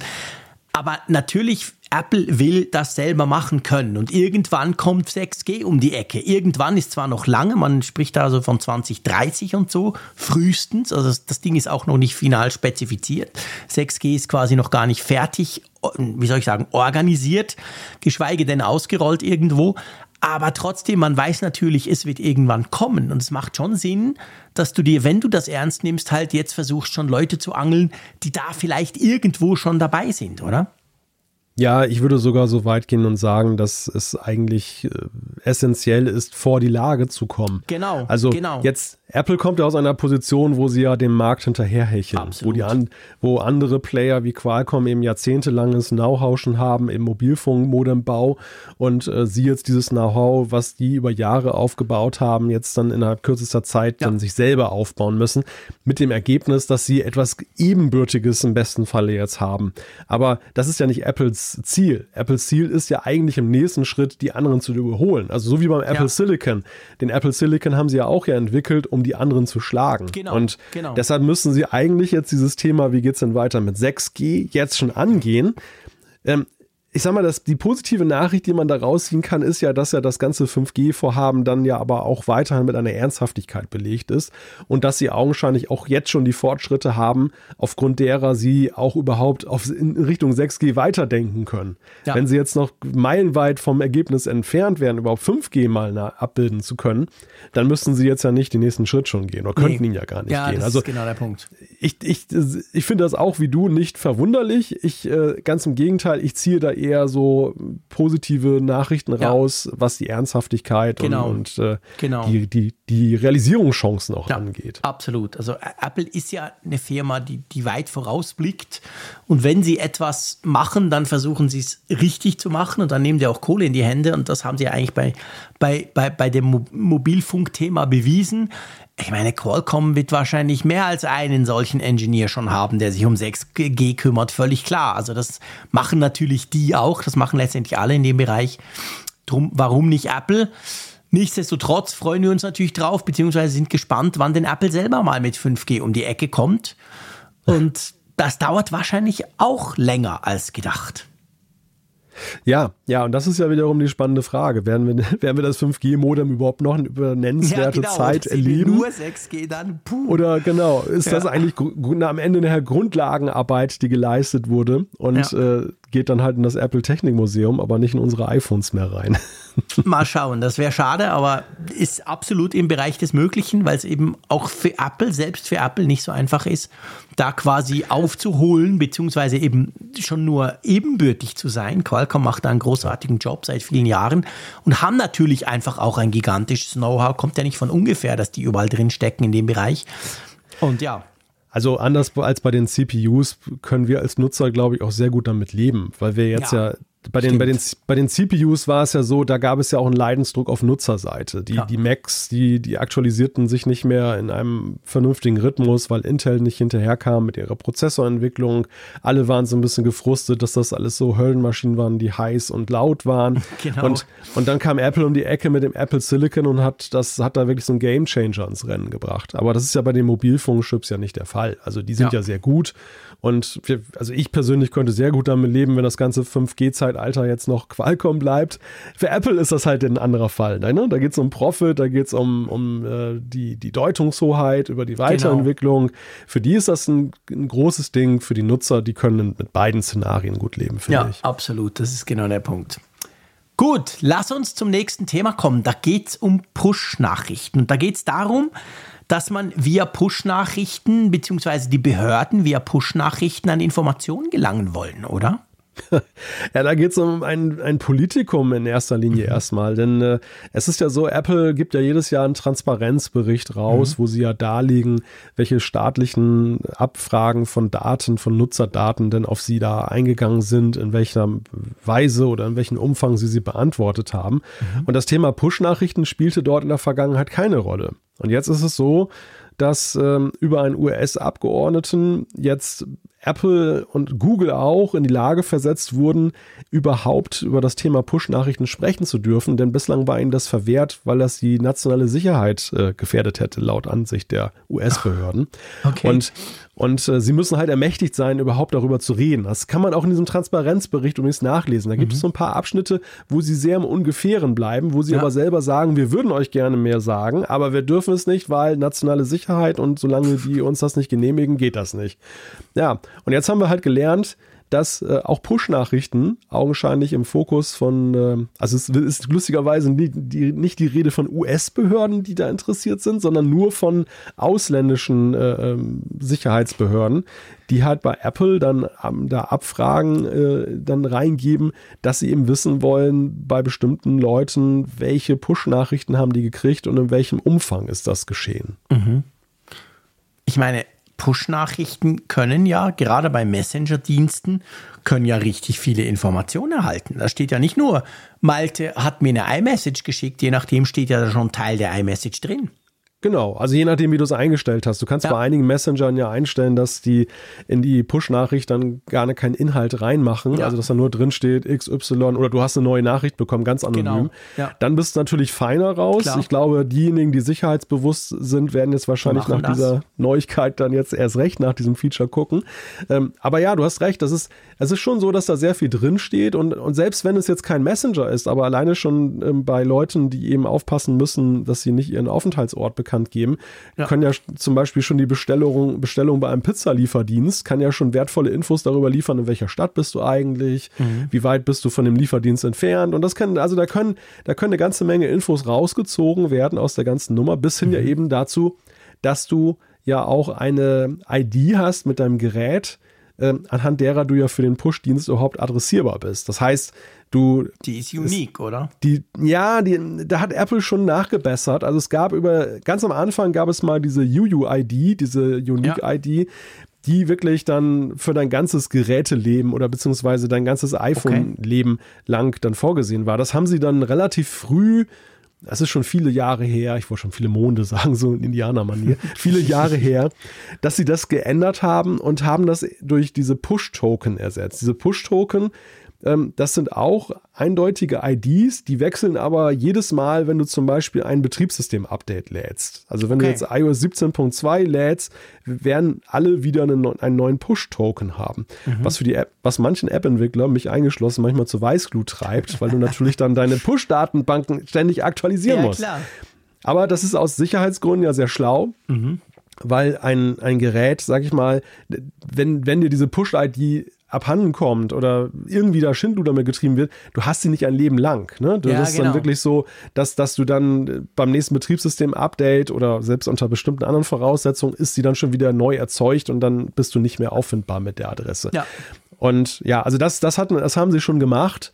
Aber trotzdem, ähm, wenn du für bestimmte Daten verknüpfst, mhm. kannst du schon natürlich dann ein ziemliches Profiling machen und es sind halt sehr zentrale Strukturen, über die diese Push-Nachrichtendienste bei Google übrigens genauso. Also diese Firebase-Geschichte ist da nicht anders. Ähm, wenn, da kannst du bestimmte Sachen schon so ein gewisses Profiling ja. eben machen damit. Ja, genau. Und jetzt geht es quasi darum, dass Apple darüber auch Auskunft geben darf. Also nicht nur Apple, sondern auch Google. Ähm, genau. Wie viele eben Behörden zum Beispiel nach diesen Informationen fragen. Genau, also der, der Abgeordnete Wyden der, oder Senator Wyden mhm. aus den USA, der hat halt an den Generalstaatsanwalt beim Justizministerium in den USA eine Anfrage da gestellt und dadurch, dass er das da reingeschrieben hat, da, worum es geht, ist dann schon eine Öffentlichkeit hergestellt worden, die Apple jetzt ermächtigt, eben dann in ihren Bericht da was reinzuschreiben. Und ja. sie haben sofort ein Update ihres Berichts dann auch herausgegeben, wo sie jetzt gesagt haben, ab jetzt dürfen wir drüber sprechen. Auch das gibt es manchmal, dass da Abfragen sind. Ja, das finde ich sehr spannend, weil ich meine, das ist letztendlich wirklich genau ein Security-Thema und vielen ist das wahrscheinlich gar nicht bewusst, dass das ja eben auch nicht verschlüsselt ist. Also ich meine, wenn du, wenn du WhatsApp nutzt oder iMessage, ist das ja grundsätzlich Ende zu Ende verschlüsselt, aber die, die ganzen ähm, Benachrichtigungen eben nicht. Und je nachdem, wie offen du das handhabst oder wie praktisch du das handhabst, da gibst du natürlich auch sehr heikle Daten dann entsprechend raus. Ja, also ich denke mal, dass es das, das Dilemma ist ja, dass, dass man jetzt aus der Nummer ja trotzdem nicht rauskommt, auch wenn Apple jetzt ja. darüber Bericht erstatten darf, äh, weil einfach über dieses Thema haben wir ja auch, glaube ich, im Zuge des Transparenzberichts hier auch schon mal im Apfelfunk drüber gesprochen. Es gibt halt diese, diese Zwänge, die Unternehmen haben in bestimmten Ländern, wenn sie überhaupt dort sein wollen. So wie genau. damals mit ja. oder wie immer noch mit China und den Datenzentren, wo Apple eigene Datencenter haben ja, muss genau. für die iCloud. Und das ist ein das ist eine ziemlich schwierige ethisch-moralische Fragestellung, wie man sich da verhält als Konzern, der ja auch mhm. Geld verdienen muss. Und ja, als Nutzer stehst du dann davor und sagst, ja, schön, bringt mir ja aber dann nichts, wenn es halt so läuft. Und ähm, aber dieses Bewusstsein dafür kann dich ja in die Lage versetzen, dass du jetzt zum Beispiel sagst, okay, wenn ich jetzt sehr sensibel mit den Daten unterwegs bin, dann gucke ich mir vielleicht mal alternative Messenger an, die sogar ja. eigene Push-Dienste haben, wie zum Beispiel Streamer und so. Oder, oder Signal hat auch bestimmte Konzepte. Man muss das sehr, sich ja. sehr genau anschauen und kann vielleicht für sich dann einen Weg finden, diese Push-Dienste zu umgehen. Genau, ja, ganz genau. Gut, lass uns zum nächsten Thema kommen. Einverstanden? Ja. Da geht es um durchaus beliebte Apps, zumindest die eine davon habe ich wirklich lange auch selber genutzt wo jetzt richtig Feuer im Dach ist oder Troubles. Ja, das kann man so sagen. Und das, ähm, weil das bei beiden Apps gerade gehäuft aufkommt, stellt sich auch schon so die Frage, ob da nicht gerade im App-Markt sowieso ein bisschen Bewegung jetzt ist. Also da sich einiges tut, so eine Konsolidierungsphase. Es geht um Filmic Pro ja. und es geht zum anderen um Castro. Castro ist eine Podcast-App. Bei, bei Filmic ist es so, da haben wir die Nachricht gelesen, dass der neue Eigentümer in Italien, der Filmic Pro gekauft hat vor einiger Zeit, jetzt das ganze Entwicklerteam entlassen haben soll. Also es deckt sich auch mit ähm, so Sozi sozialen äh, ja. Medieneinträgen, wo frühere Leute, Gründer, der Gründer auch dann geschrieben haben, ja, wir sind jetzt raus und das ganze Team ist jetzt raus und keiner weiß so wirklich, was bedeutet denn das für die App, wie geht das denn weiter? Ja. Und der zweite Punkt bei Castro ist es so, ähm, ja, da gibt es aber immer Probleme. Also da waren die Server jetzt auf nicht mehr erreichbar und dann gab es eine relativ schlechte Kommunikation. Ähm, und mittlerweile ist klar, irgendwie gibt es da Serverprobleme, die wohl länger andauern. Und ähm, ja, die Nutzbarkeit der App ist dann doch arg eingeschränkt in der Zwischenzeit. Mhm. Krass eigentlich. Also meine, auch bei Filmic Pro, das ist eine App, die habe ich sehr gern genutzt. Die hat zum Beispiel dieses coole Feature, dass du, wenn du willst, mit mehreren Kameras gleichzeitig aufzeichnen kannst. Also zum Beispiel mit der Frontkamera und gleichzeitig dann mit, mit der, mit der Backkamera. Das ist etwas, was zum Beispiel Android-Smartphones meist, viele davon direkt können. Das iPhone ja out of the box nicht. Und das sind so die, also die hatte coole Features. Ich habe die immer ganz gern genutzt, auch weil sie so ein recht professionelles GUI hatte. Du hast sauber gesehen, ob zum Beispiel der Ton passt. Da hat eine richtig schöne Anzeige gehabt. Aber was passiert denn jetzt mit der App? Ich meine, wenn die alle entlassen, dann ist die App doch eigentlich tot, oder? Ja, das ist jetzt die spannende Frage. Also diese, der, der Eigentümer Bleeping World äh, ist auch selber App-Entwickler und hat zum Beispiel auch die Corona-Tracing-App für Italien damals mhm. entwickelt. Das ist jetzt nicht so, dass es da gar kein ja. Know-how gibt. Es kann jetzt sein, dass sie das eben weitermachen, aber es ist natürlich immer schon mal ein schlechtes Bauchgefühl, was man hat, wenn diejenigen, die das gegründet haben mhm. und die auch sehr viel Know-how ja eben ja, hatten durch die ganzen Jahre, plötzlich weg sind ja. und da andere Leute sind, bei denen man das nicht einschätzen kann. Also da muss man mal abwarten. Und ja, was, was beide Fälle so ein bisschen eint ist, es handelt sich um Apps, die diese klassische Startup-Karriere hatten, so mit mhm. ein oder zwei Leuten, die es dann aufgebaut haben und dann entwickelten sich Teams und dann waren die sehr erfolgreich, wurden auch von Apple gefeatured und dann wurden sie plötzlich irgendwann verkauft, aus ja. den unterschiedlichsten Gründen und landen halt bei großen Playern, die schon mehrere Apps haben und die vor allem sehr viel Know-how haben, was die Frage der Monetarisierung angeht. Also die dann mhm. auch zum Beispiel bei Filmic war es dann so, dass umgestellt wurde von diesem Einmalpreis, den man zahlen konnte, ja. hin zu eben einem wöchentlichen Abo. Ja, und, genau. und auch bei Castro hat sich da an der Beziehung auch einiges in die Richtung entwickelt. Ja, und also wir, wir redeten ja vor einiger Zeit über so und so viele Jahre App Store und äh, das ist ja noch ein relativ junge, eine relativ junge Branche, diese ganze mhm. App-Economy. Äh, mhm.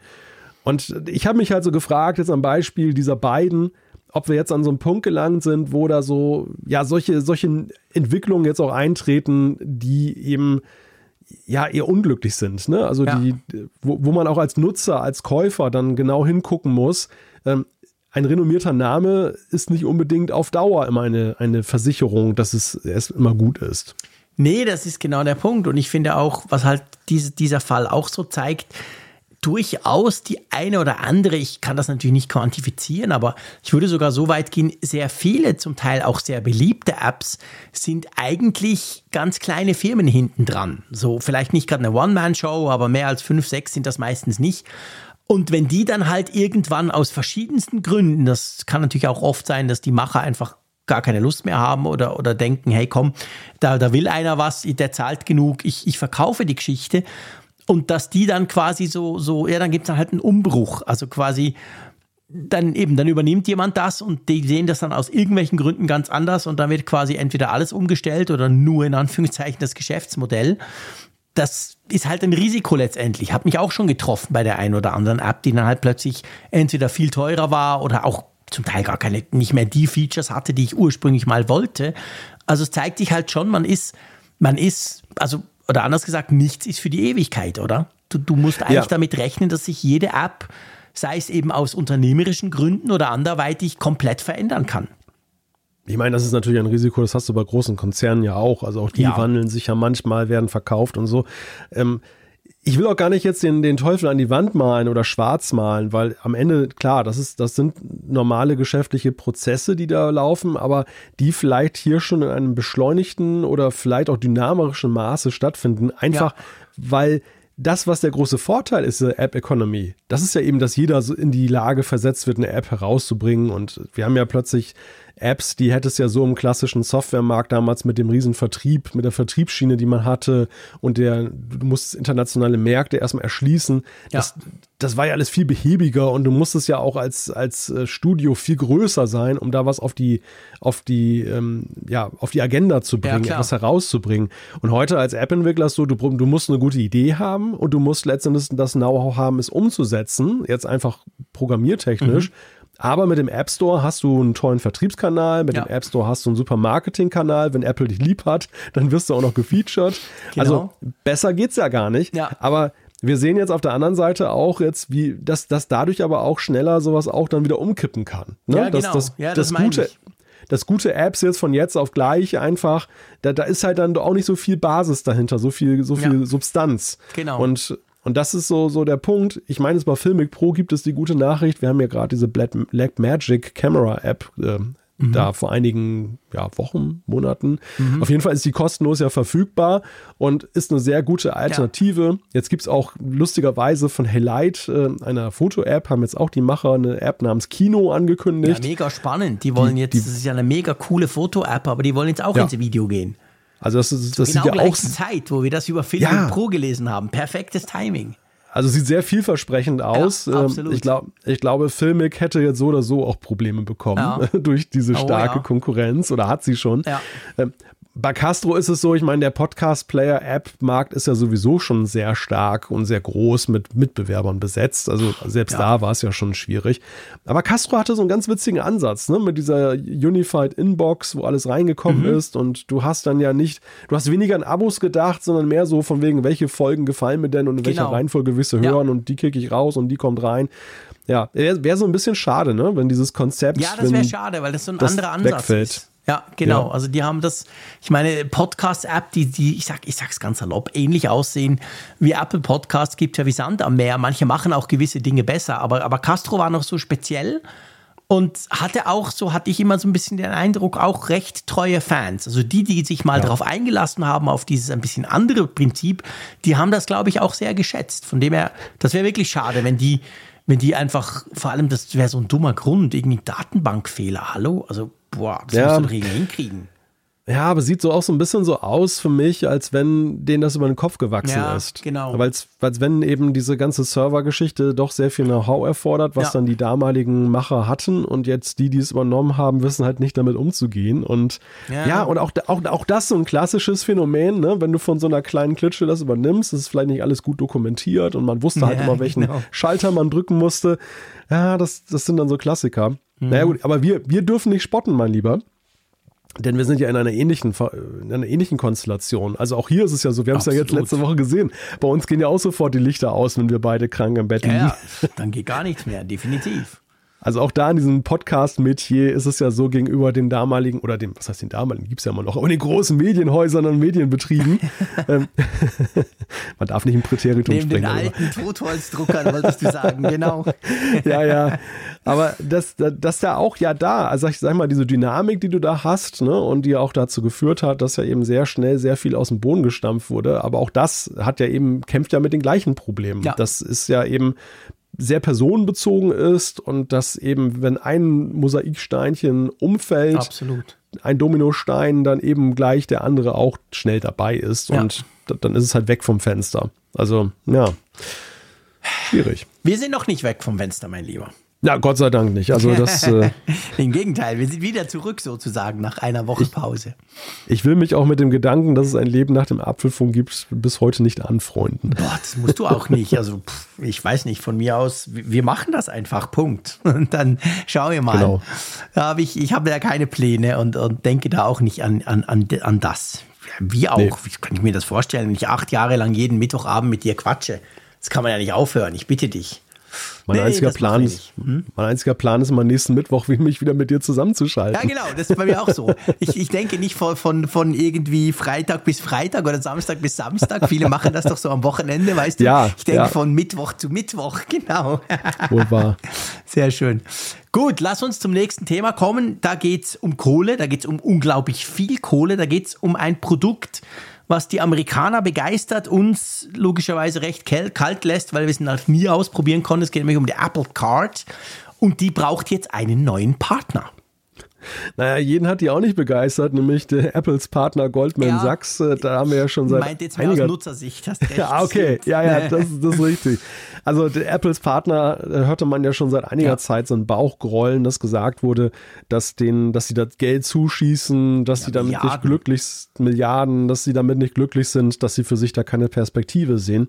Und jetzt ist es tatsächlich so gekommen, dass der, der Vertrag, den der zwischen den beiden Parteien da ähm, geschlossen wurde, dass der Ende November, äh, dass man sich da Ende November geeinigt hat, dass man den frühzeitig auslaufen lässt. Und jetzt ist die Frage, wer kommt denn danach und wie geht es überhaupt weiter?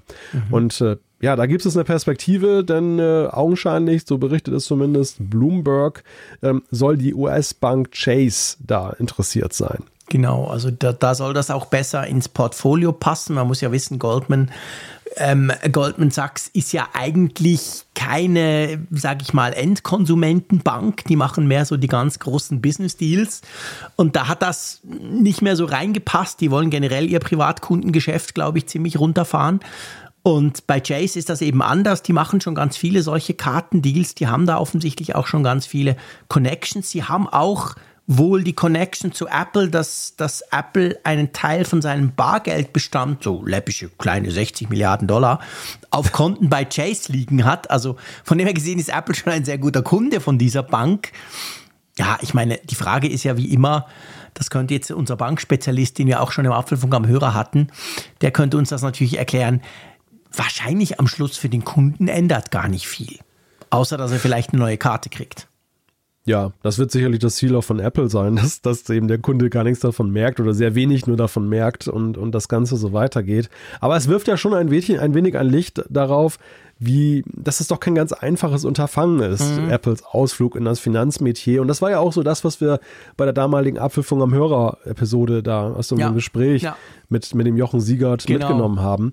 Da, da war ja auch für uns die Frage an ihn, warum und wann kommt denn das eigentlich mal nach Europa und warum nicht? Mhm. Also warum dauert das so lange? Und äh, das hat er ja uns sehr eindrücklich erklärt, ja. ähm, wie, wie komplex da die Gemengelage ist. Und zu der Zeit wussten wir noch nicht, dass das jetzt so endet dann in den USA. Genau. Also das ist ja, wenn wir jetzt mal das auf unseren Markt beziehen, auf die deutschsprachigen Länder und auf Europa, das Signal, das ich natürlich jetzt mitnehme aus der Sache, auch wenn Apple einen schönen neuen Partner findet, aber das wird, diese ganzen Geschehnisse werden natürlich jetzt nicht gerade dazu beitragen, dass wir das ganz schnell bekommen. Also ich glaube nee, eher, das bleibt, das bleibt US-only erstmal. Guter Punkt, ja, absolut. Also ich sehe das ganz genau gleich. Also wenn die jetzt quasi in ihrem Heimmarkt quasi zuerst mal wieder das alles neu aufstellen müssen, hinter den Kulissen, dann werden die keine Zeit und vor allem auch keine Lust haben, jetzt irgendwie das Ganze global auszurollen. Also ich rechne wirklich nicht damit, dass wir die Apple Card so schnell sehen werden. Tja, ist halt so, ich sage jetzt mal ein bisschen salopp, kann ich damit leben? Es ist nicht ja. das Produkt, was ich sofort haben möchte. Da fallen mir noch so ein paar andere ein, aber die Apple Card, naja, pff, ich habe schon die ja. eine oder andere Kreditkarte, also pff, ja, muss nicht sein. Ich weiß auch gar nicht so, äh, ich meine, das ist ein ketzerischer Gedanke, aber ob sich dieses Konzept nicht auch schon so ein bisschen überlebt hat. Also ob die Zeit nicht so drüber hinweggegangen ist.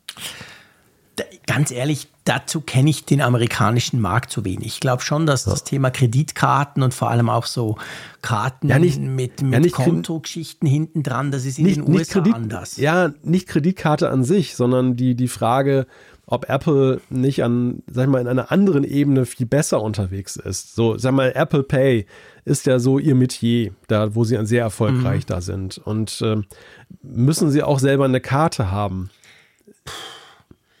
Eben, ich, ich weiß es nicht, wie wichtig das ist, weißt du, für die Leute, dass sie quasi, oder umgekehrt für Apple, dass sie eben ihre Apple-Sachen, ähm, die sie kaufen, mit der Apple Card kaufen, weil das irgendwie für den Endkonsumenten am Schluss günstiger kommt, Apple auch noch was davon hat.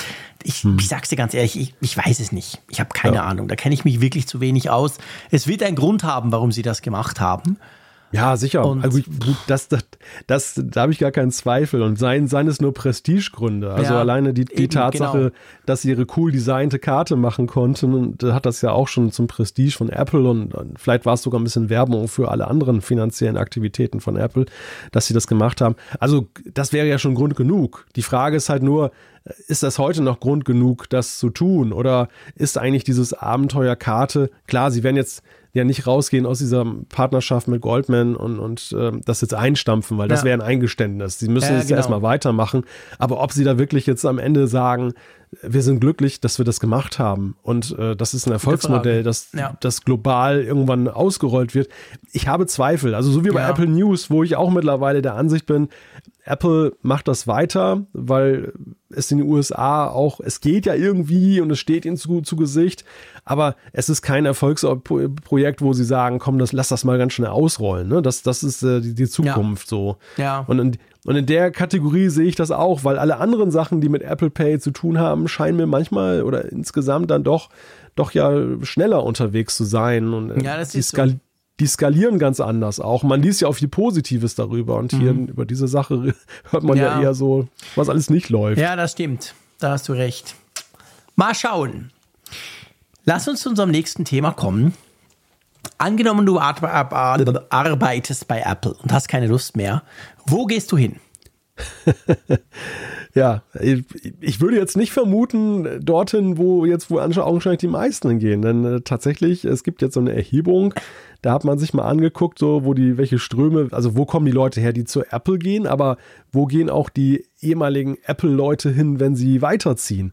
Und da ist ja tatsächlich Google an erster Stelle. Mhm. Ganz genau.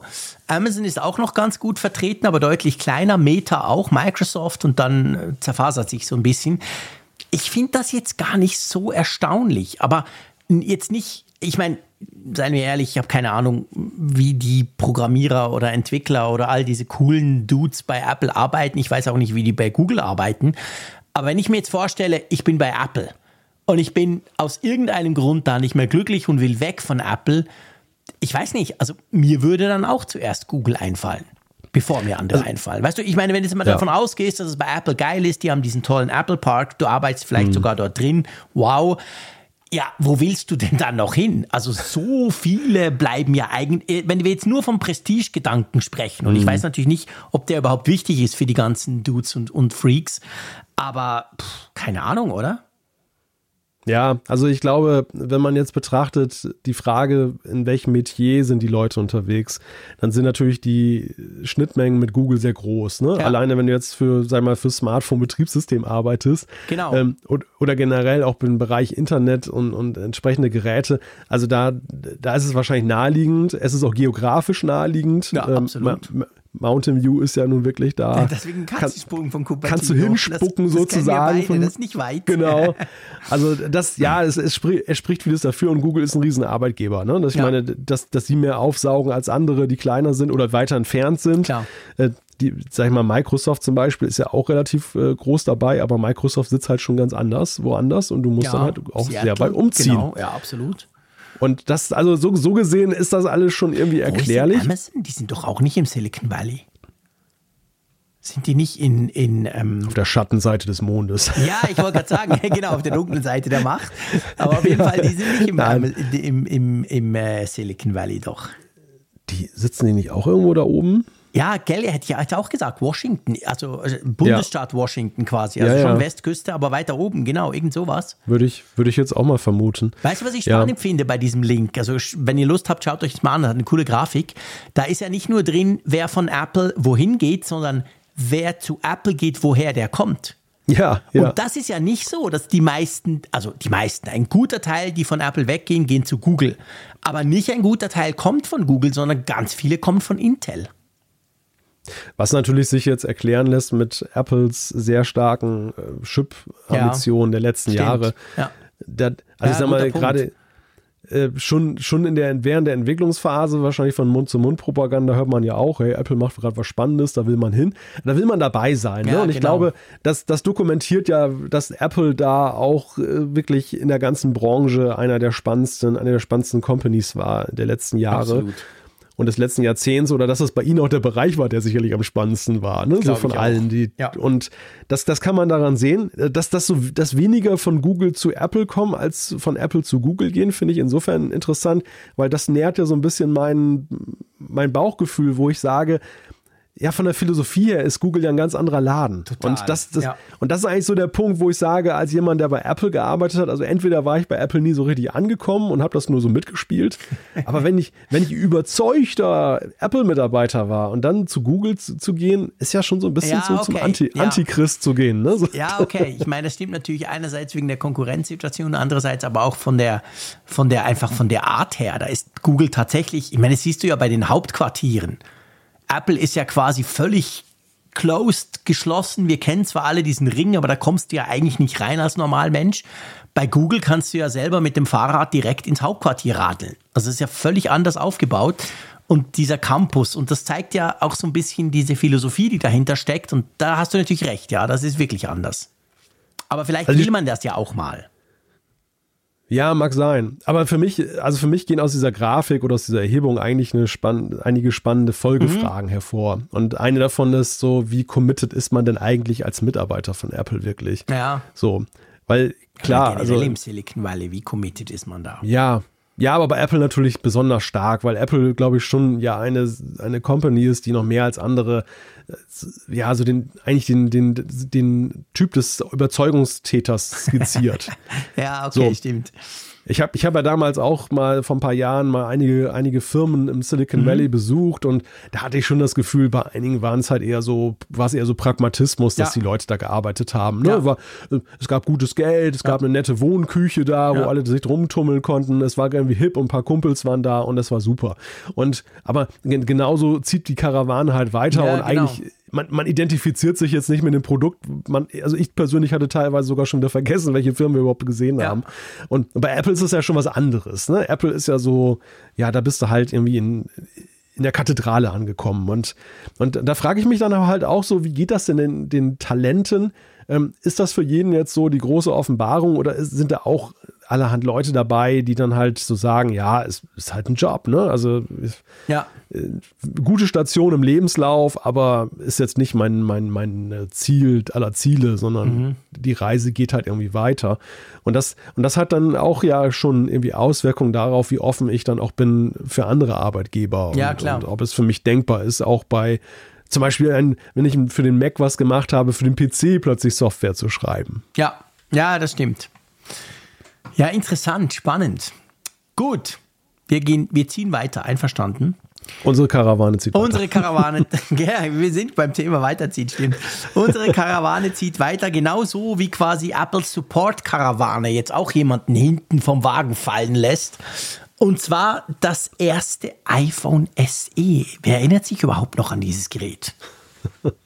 ja, ein historischer Moment. Das Mäusekino par excellence. Ja. ja, das war ja damals noch so unter ganz anderen Voraussetzungen ja rausgekommen. Ne? Man, erinnere, man erinnere sich 2016, das kam ja damals als die kleine Alternative heraus, weil ja so unglaublich viele Diskussionen sich darum rankten, dass die Haupt-iPhones größer geworden sind. Größer, also nach heutigen Maßstäben ja gar nicht groß, ne? aber ja, ja, genau. Damals war es ja ein Skandal für ja. einige, dass Apple sich erdreistete, große iPhones zu bauen. Ja, und das, das, war sozusagen das, das war sozusagen das Friedenspfeifchen. Ein, ein, übrigens ein Friedenspfeifchen, was ja rauskam, als der Apfelfunk noch ganz neu war. Das war eines der ersten Themen bei uns. Ja, März 2016 kam das raus. Wir sind im Februar, sind wir quasi äh, on air gegangen, ganz genau. Das war wirklich eines unserer allerersten Themen. Ha, witzig, müsste man eigentlich mal diese Folge noch wieder hervorkramen. Sind wir jetzt eigentlich auch Vintage dann? Oh, fallen wir auch aus dem Support-Raster raus? Ja, zumindest unsere ersten Folgen. Ja, es hakt ein bisschen, wenn wir letzte, letzte Woche ausgesetzt haben. Gibt keine Ersatzteile mehr. Vielleicht brauchen wir mal einen Patch. Genau. Nee, also ich hoffe es natürlich nicht. Ich hoffe, man hört es uns nicht an. Aber ähm, ja, spannend. Also ich meine, auch wenn ich das Gerät sehe, ich erinnere mich natürlich dran, das hat ja Touch-ID logischerweise und all das Zeug. Ähm, 2022 kam ja die dritte Generation schon vom iPhone SE raus. Wir sprechen jetzt wirklich von der ersten.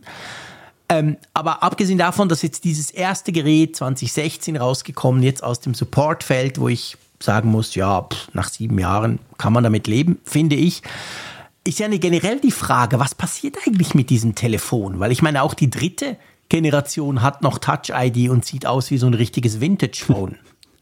Ja, ja, das SE ist ja sowieso ein Gerät, was eine sehr wechselvolle Geschichte hinter sich hat und wo ja zwischenzeitlich schon mehrfach äh, nicht nur eben befürchtet wurde, dass das erst die erste Generation irgendwann outdated ist, sondern dass die ganze Reihe mhm. irgendwann outdated genau. ist und dann endet.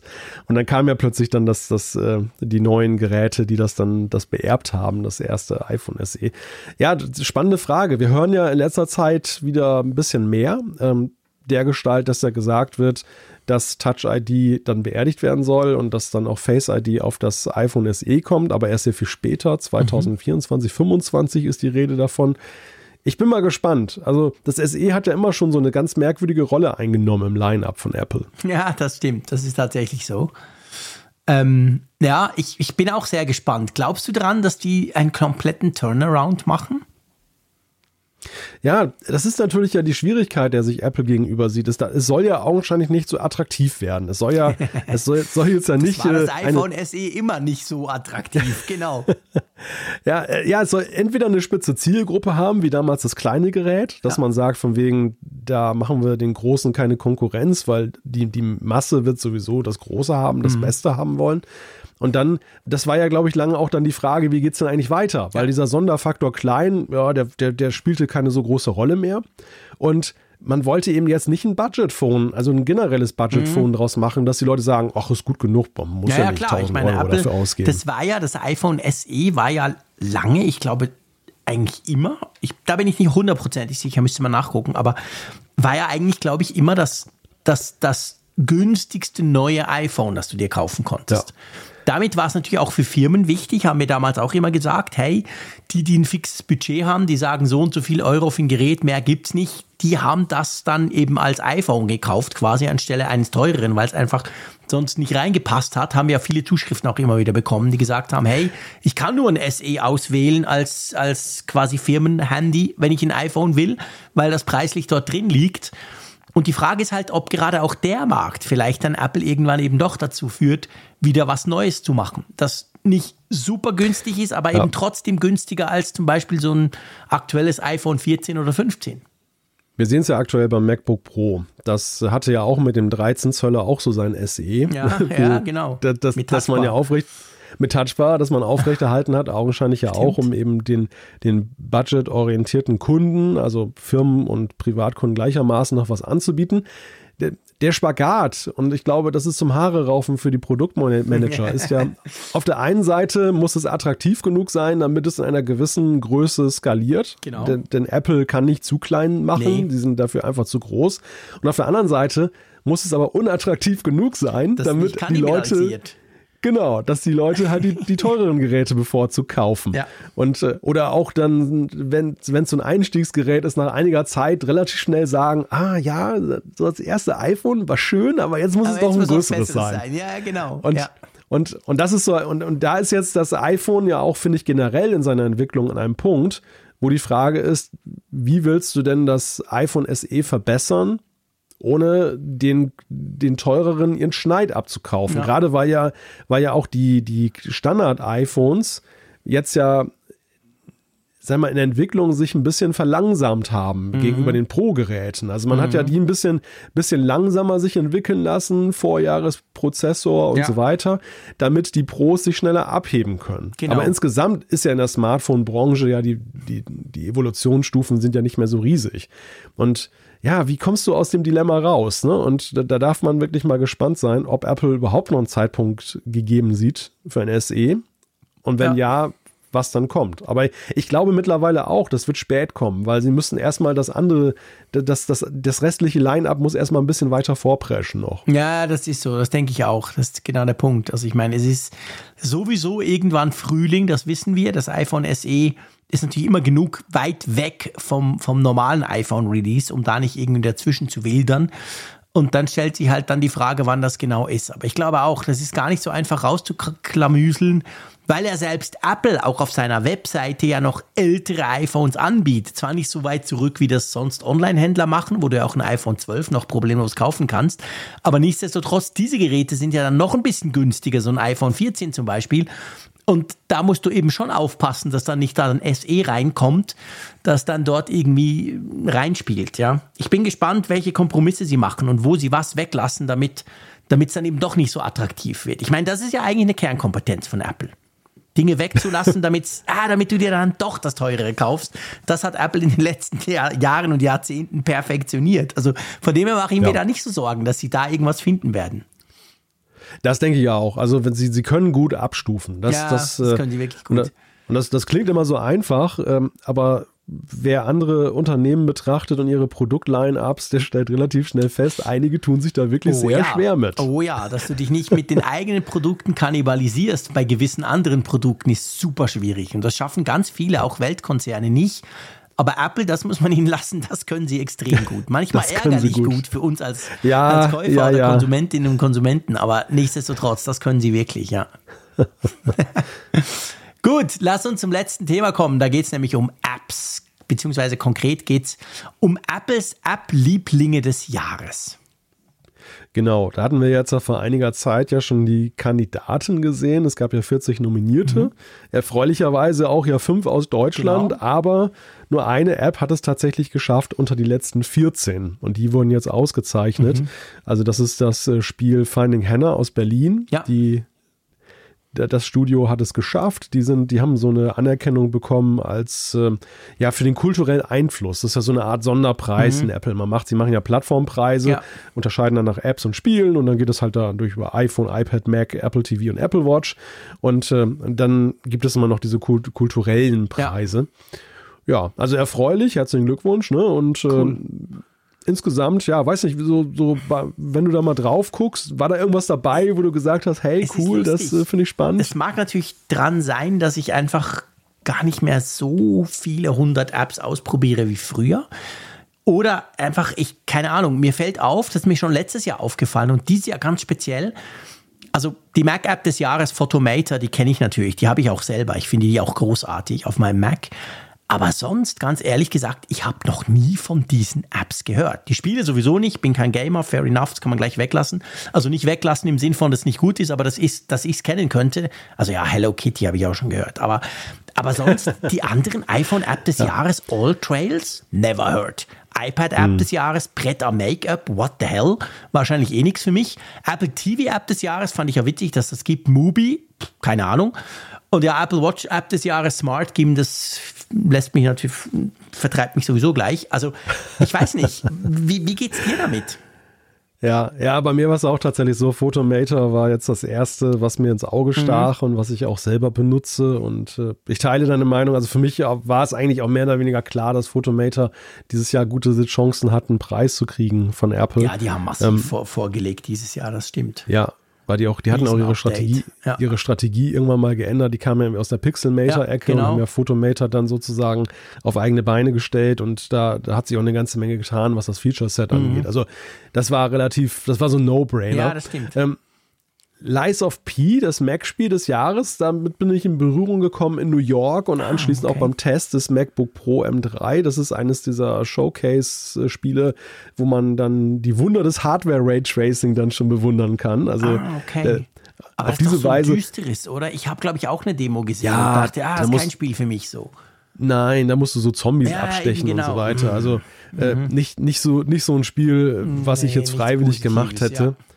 Also äh, grafisch sehr beeindruckend, Mhm. aber nee, es ist jetzt auch nicht so mein Ding, mein, mein Pläs- Pläsierchen mit Ja. Zombies zu tun zu haben. Nee. zumindest, zumindest nicht mit diesen Zombies. Ja, genau.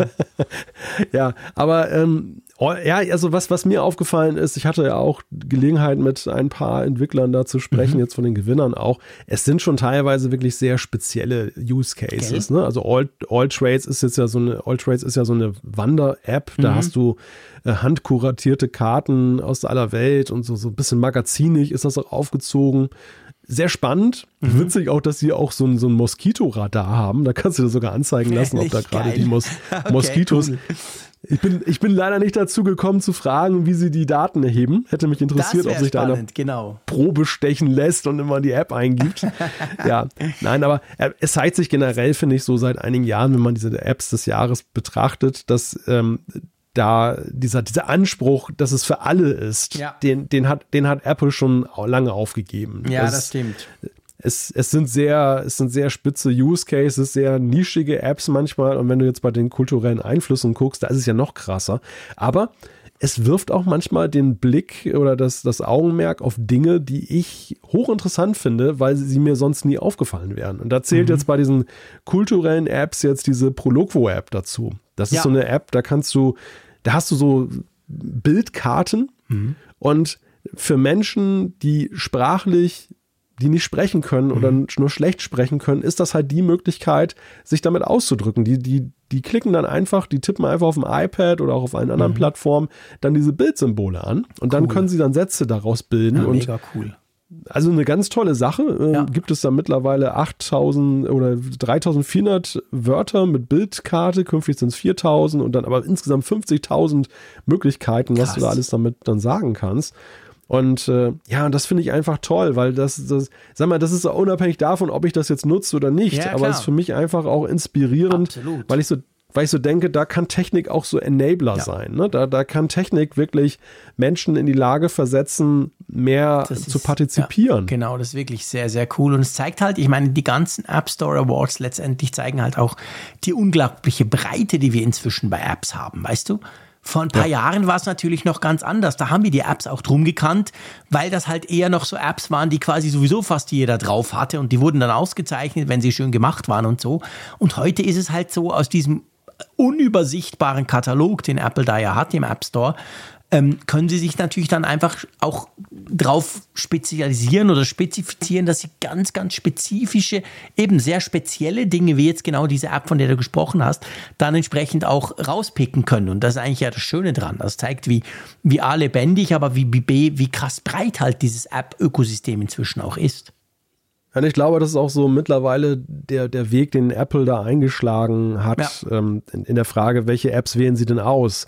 Also zum Teil ist es natürlich schon so, weiterhin ist es ein Marketingpreis, ne? Im Ja, Sinne klar. von, Apple will ja auch gerne, dass Apps verkauft werden, weil sie ja daran mitverdienen. Und ähm, du findest natürlich dann einige Apps, die dann so, ja, schon für, für durchaus viele interessant sind ähm, und, und die sich dann gut verkaufen. Aber ich finde es halt auch wirklich schön, dass sie dann eben auch diese Preise nutzen, dann hier und da auch Apps zu würdigen, die einfach interessant sind, weil sie zeigen, was eigentlich diese App-Welt auch mit uns macht. Ne? Ja. Also oder machen kann in positiver Ja, Weise. was auch oder möglich in, ist.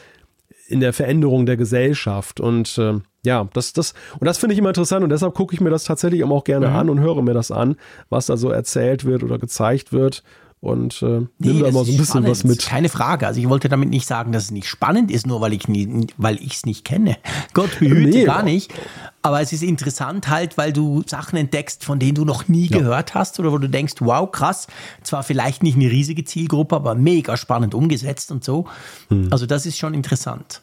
Cool. Ja, ab- aber also so hatte ich dich auch übrigens nicht verstanden, Nee, ne? nee, weil das glaub ich mir, schon. Mir, ging es tatsächlich ja auch schon bei den Finalisten so, dass mir sehr viele nichts gesagt haben und unter den, Mhm. Ja. unter den 14 da, da ist äh, außer Photomator keine einzige App dabei, die ich jetzt installiert hatte. Ja, ja, genau, eben, ja, genau, das ging ja auch so. Das, das ist definitiv Und trotzdem lohnt sich mal vorbeizugucken. Wir verlinken euch das Ganze natürlich, den entsprechenden Artikel von Malte noch. Da habt ihr auch die ganzen Links drin, wenn ihr den ein oder anderen vielleicht mal selber ausprobieren wollt. So, Hey, wir haben es doch bis zur Umfrage der Woche geschafft. Hattest du Zweifel daran? ja, du wirst lachen. Nein, Zweifel im eigentlichen Sinne nicht, aber ich war schon so ganz so, so heute Abend um acht oder so, dachte ich so, hey, jetzt bin ich seit bald zehn Tagen krank und ich war ja letzte Woche ganz fest krank und ich bin immer noch nicht ganz fit. Ich habe noch gar nie so lange irgendwas gemacht, geschweige denn gequasselt. Mhm. Ich war nicht so ganz sicher, ob ich so eine ganze Apfelfunkfolge durchstehe, aber das hat sich dann, ich habe es dann wieder vergessen und es hat ja offensichtlich klappt ja. Ja, also lustig. Also war für mich tatsächlich auch ein bisschen ein Wagnis. Ähm, denn, denn bis auf so einen kleinen, so eine kleine Sache von zehn Minuten, mhm. die ich jetzt dann am Mikrofon gemacht habe, habe ich auch wirklich Gell? jetzt seit zwei Wochen gar nichts ich mehr auch. gemacht. Ich habe einfach, weißt du, kein Radio, nix, gar nichts. Also seit ja. zehn Tagen bin ich komplett stumm. Und das passiert eigentlich nie. Von dem her, ich war gar nicht so sicher, ob es noch geht. Aber wir können konstatieren, zumindest im Apfelfunk-Setup und Line-Up, wir können es noch. Wir, genau. Wir haben wir haben den, den TÜV sozusagen bestanden, ja, den Apfelfunk-TÜV. Genau. Es knattert noch ein bisschen hinten, aber es funktioniert. das wollen wir jetzt nicht präzisieren. Nein, das wollen wir nicht. Das war jetzt eine ganz schlechte Idee von mir.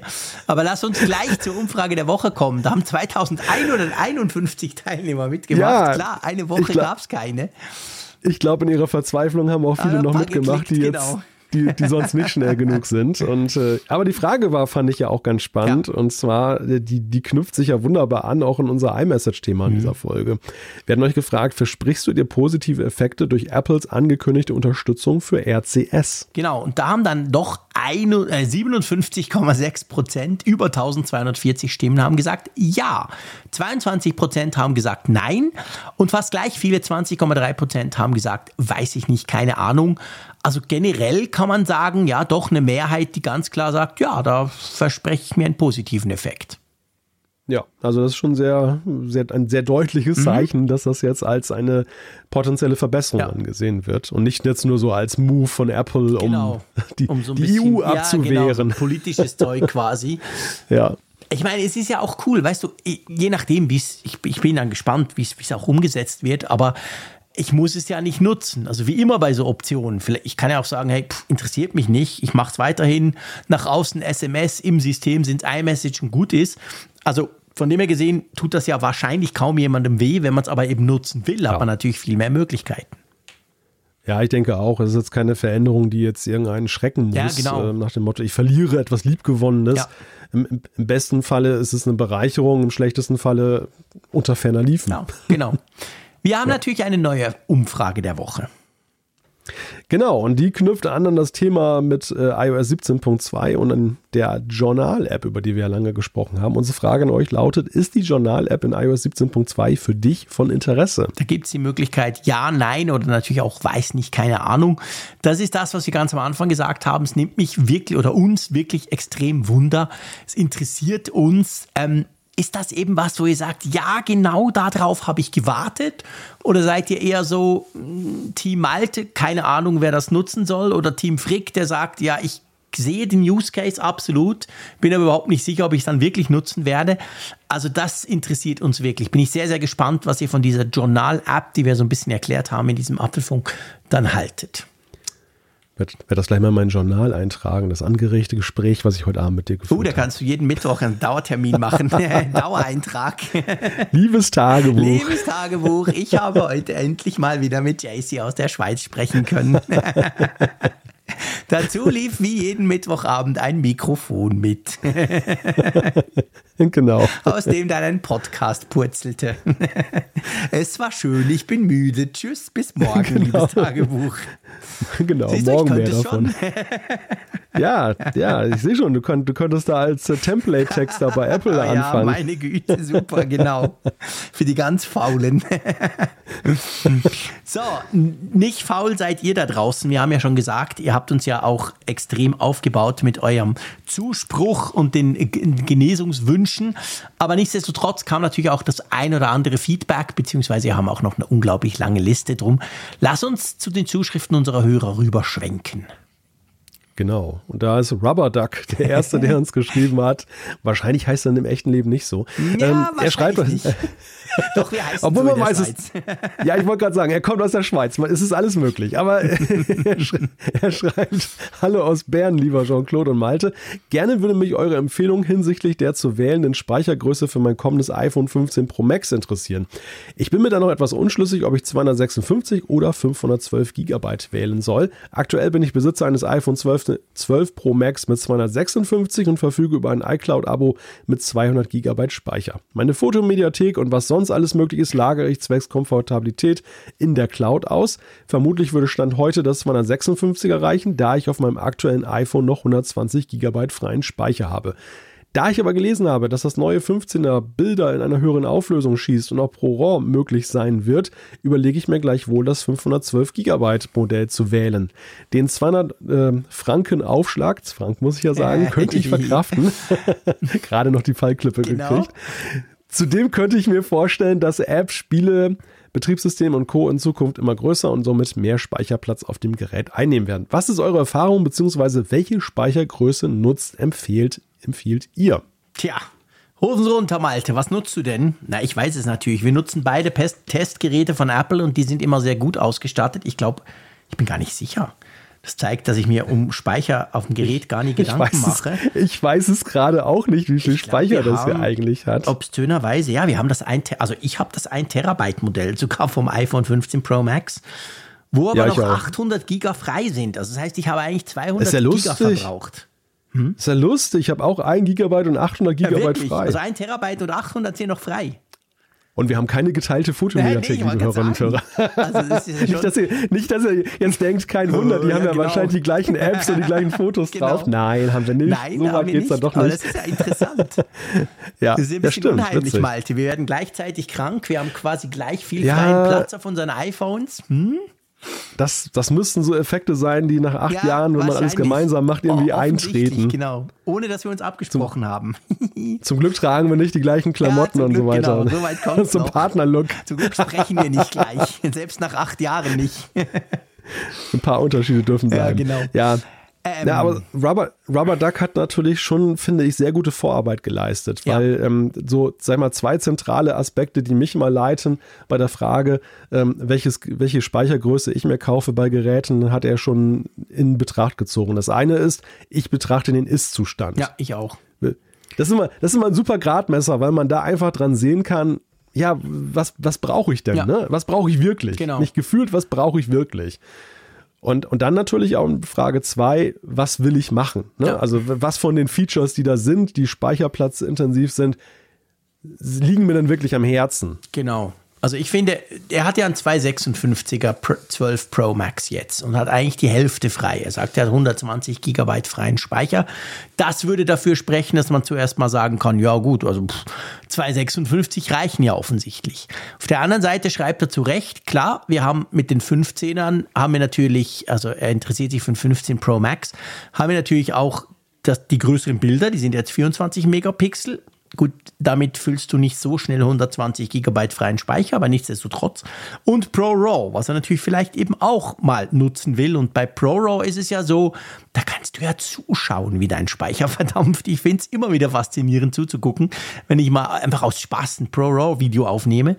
Neu kriegen wir ja noch die Möglichkeit von Spatial Audio. Ich weiß ja nicht, ob du zumindest perspektivisch vorhast, dann vielleicht eine Apple Vision Pro dir zumindest mal anzugucken. Das braucht auch noch mehr Speicher. Ja, lange Rede hin und her. Ich würde tatsächlich aufs 512er gehen. Und zwar einfach auch, wenn ich das bei ihm angucke, er hat das 12 Pro Max, das sind jetzt drei Jahre. Das heißt, 13 und 14 hat er ausgelassen, 15 hat er wieder gekauft. Wenn wir mal davon ausgehen, dass er das beibehält, dann kauft er ja erst, ja, was heißt erst, ist eigentlich eben gut, aber dann kauft er frühestens in drei Jahren wieder ein iPhone. Und da finde ich jetzt eigentlich 512 ist okay, oder wie siehst du das, Malte? Also ich werde jetzt nicht dagegen sprechen, aber aus meiner Sicht würde ein 256er völlig ausreichen. ja, würde es ja, wahrscheinlich, ja. Einfach weil so, weil so, weil der so viel freier Speicher da ist. Ja. Wenn das jetzt so, sag mal, wenn da jetzt so 30, 40 Gigabyte noch frei wären, dann, dann kommt man damit zwar jetzt momentan auch noch glänzend mit aus, aber dann würden diese ganzen Zukunftsfaktoren schon ziemlich stark pressieren. Dann würde ich sehr stark dazu tendieren zu sagen, geh auf Nummer sicher. Ja. Aber 100, aber 120 von 256? Ja, die wow, Hälfte, das ist, also eigentlich brauchst du muss nur, man, ja. Muss man erstmal hinkriegen, ne? Und, und äh, sag mal, der Faktor pro RAW ist einer, da muss Rubber Duck nochmal stark mit sich selbst ins Gewissen gehen und die Frage stellen, Was du wie, brauchst. wie intensiv, ja, oder wie intensiv ist die Nutzung geplant? Ist, das, ist das jetzt so ein Ding, wo man sagt, so, sag mal, wie Spatial Video? Ich werde wahrscheinlich auch Spatial Video nicht bei jedem Video machen. Nein, Und äh, niemals. Deshalb hoffe ich, deshalb hoffe ich ja auf den On-Demand-Schalter in der Kamera. Ja, ich auch. Dass ich dass ich das wahlweise dazuschalten kann. Ähm, also ich, ich, ich denke mal, wenn man Pro RAW gelegentlich macht, dann auch dann wird das 256 erreichen. Wenn es natürlich jetzt so sein soll, dass jetzt jedes Bild Pro RAW ist, dann würde ich auch sehr stark ja. sagen, gönn dir mehr. Ja, und was natürlich noch ein Punkt ist, weil ja, weil ja gesagt wurde, den Aufschlag könnte ich verkraften. Ja, na. Also im Zweifel dann auch lieber mehr, ne? aber so, so, so per se würde ich jetzt erstmal ganz konservativ sagen, müsste es eigentlich auch mit 256 so weitergehen können. Ja, mit zwei, also ich glaube auch, dass mit 256 bei ihm sicher weitergehen würde. Ich finde halt immer so auf, auf, auf Strecke, ich meine, wir, wir wechseln ja unsere iPhones nicht nur weil wir sie von Apple zum Testen kriegen, wir würden es auch sonst machen, allein schon für den Apfelfunk, weil wir jedes Jahr gucken wollen, was sich verändert. Aber wenn du natürlich alle drei oder vielleicht beim nächsten sogar alle vier, weil ich meine, das iPhone 12 war jetzt nicht kein, war ja kein Battery Champ, sage ich mal. Also da gibt es Geräte, die würde ich länger behalten als so ein iPhone 12. Aber wenn du schon das 12er so lange behältst, dann könnte es ja sein, dass du das 15er vielleicht auch vier Jahre behältst. Kann man ja, ist ja auch ökologisch eigentlich viel sinnvoller. Und dann, ich bleibe dabei, also pff, ich würde die 200 aufwerfen. Aber ja, reicher Schweizer, da sind wir natürlich wir, wieder beim Thema. Wir müssen uns ja auch nicht einig nein, sein nein, in der Frage. Nicht. Das hilft ihm dann einfach nicht, wenn wir uns nicht ja. einig sind.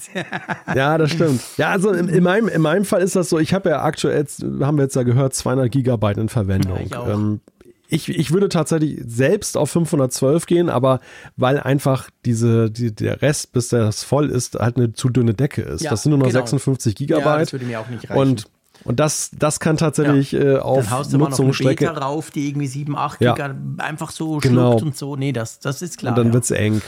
Und das, das, das wäre eigentlich ein ich würde No-Brainer auch für mich. Aber 512er kaufen, wenn ich selber kaufen würde, genau. Ja. Ja. Aber hier natürlich ein halber Speicher noch frei. Hm. Kann ich eigentlich nicht so ruhigen Gewissens sagen, jetzt von wegen, du musst schön. 512 haben. Sehr schön. Tja, also Rubber Duck, überleg dir mal, was das für dich genau heißt. Und sonst melde dich mal, dann trinken wir einen Kaffee zusammen. das ist ja lustig, dass du aus Bern bist. Ich dachte zuerst, ich habe mich verlesen. Ich dachte erst, weißt du, manche schreiben ja, hallo lieber Jean-Claude in Bern oder so. Aber er hat wirklich Hallo aus Bern, Komma, lieber Jean-Claude Malte. Da dachte ich, ja, doch, der ist wahrscheinlich aus Bern. Interessant. Naja, ein Kaffee kostet ja auch schon 200. Das ist gut, der. Aufpreis ja schon wieder können weg. zwei Kaffees trinken und dann kaufst du dir sowieso die 2,56er. Wobei Bern ist nicht ganz so teuer wie Zürich. Aber auch Okay. teuer, klar. Keine Frage. Wollen wir noch einen machen? Ja, gerne. Gut, dann würde ich sagen, wir machen doch mal den Rüdiger. Und zwar hat er uns geschrieben, finde ich auch eine eine lustige Zuschrift, beziehungsweise interessant. Da ich mir vor ein paar Tagen das in Klammern Preis, nee, in, in wie sagt man, Anführungszeichen, preiswerte Apple Studio Display gekauft habe, Smiley, suche ich jetzt nach der Möglichkeit, das Display in das Wo ist Netzwerk einzubinden. Hat Apple das nicht vorgesehen oder gibt es eine versteckte Einstellung? Einen AirTag draufzukleben wäre blöd. Vielleicht habt ihr oder die Community einen Tipp. Und ich, ich musste schmunzeln, weil ehrlich gesagt, auf die Idee wäre ich noch gar nie gekommen. Nein, ich auch nicht. Und ich frage mich auch, äh, warum. Ja, das ist die große Frage, die du leider nicht beschreibst. Du bist in, in München, glaube ich. Du schreibst nämlich am Schluss noch Grüße aus dem Schneechaos in München. Ähm, also vielleicht die Frage könnt ihr zuerst beantworten. Nein, das kann man nicht. Das hat Apple nicht vorgesehen. Ja. Das, das Studio-Display ist zwar eigentlich ja ein iPad, haben wir schon oft gesagt, aber kann ja eigentlich nichts. Von dem her gesehen kann es eben auch nicht wo ist. Dein Mac kann es logischerweise, egal was das für einer ist, aber das Studio-Display selber kann es nicht. Und ich frage mich halt, ja, wofür brauchst du das? Hast du Angst, dass dir einer das Studio-Display klaut? Bist du irgendwie in einem Coworking-Space? Oder Ja. warum sollte Ja. man das müssen, also wollen? Ist aus meiner Sicht das wahrscheinlichste Szenario, ne? Also es, es sei denn, es sei denn, es gibt doch immer diese, diese Memes im, im Netz, wo Leute ihren iMac da in U-Bahn durch Ja, die ja, Gegend genau, tragen. früher, früher, genau. Falls du den mal vergisst, dann, dann halt kannst du sie natürlich auch wiederfinden. Aber ansonsten würde ich tatsächlich sagen, es ist äh, vor allem diese, abschreckende Wirkung, beziehungsweise diese, jemand klaut mir den und ich kann ihn wiederfinden, Mhm. Geschichte. Ja, aber das also ist nicht, es ist nicht vorgesehen und, und ähm, ich, ich, ich glaube, das, das würde würden wahrscheinlich auch zu wenige wertschätzen, wenn Apple das da ja. machen würde. Ja, das glaube ich auch. Also ähm, das ist etwas, was ja, ich würde mal sagen, Special Interest in dem Fall jetzt wäre. Und drum, ich meine, man muss ja auch sagen, es ist ja auch ein bisschen Philosophie von Apple. Also das Studio Display hat zwar krasse Hardware drin, aber wir haben ja eigentlich nichts davon. Klar, es hat eine Webcam und die kann ein paar Features und da wird es gebraucht und vielleicht auch noch für die Ansteuerung der Mikrofone und Lautsprecher, aber im Prinzip da drin wäre ja viel mehr Hardware. Der könnte ja tatsächlich problemlos ein Wo ist Netzwerk machen. Wahrscheinlich ist da auch ein WLAN-Chip drin oder so. Aber ja, Apple will das einfach nicht und drum ist es ja. eben trotzdem nur ein dummer Bildschirm. Ja, aber es ist, aber es ist schon eine interessante Fragestellung, so dass Apple sein Wo ist-Netzwerk äh, nicht auf alle möglichen mhm. Geräte ausrollt, die, die es könnten. Ja, ne? Also stimmt. klar ist es, dass es einzelne Geräte gibt, wo der Aufwand zu hoch wäre oder exorbitant, ist völlig klar, dass sie das da nicht machen. Aber warum, warum machen sie es nicht überall dort, wo es möglich ist? Es täte ja nicht weh. Ne? Nee. Also jetzt ist, es, es bräuchte ja keinen eigenen GPS-Sensor, sondern ja, du kannst ja einfach. Display ist das alles ja dabei. Ja, und selbst wenn, also selbst wenn alleine ja im Vorbeigehen, das Wo ist-Netzwerk funktioniert ja auch genau. so, dass die Vorbeigehenden, ja, die die empfangenen Geräte, Stimmt. du brauchst eigentlich nur Bluetooth Low Energy. Ja, genau.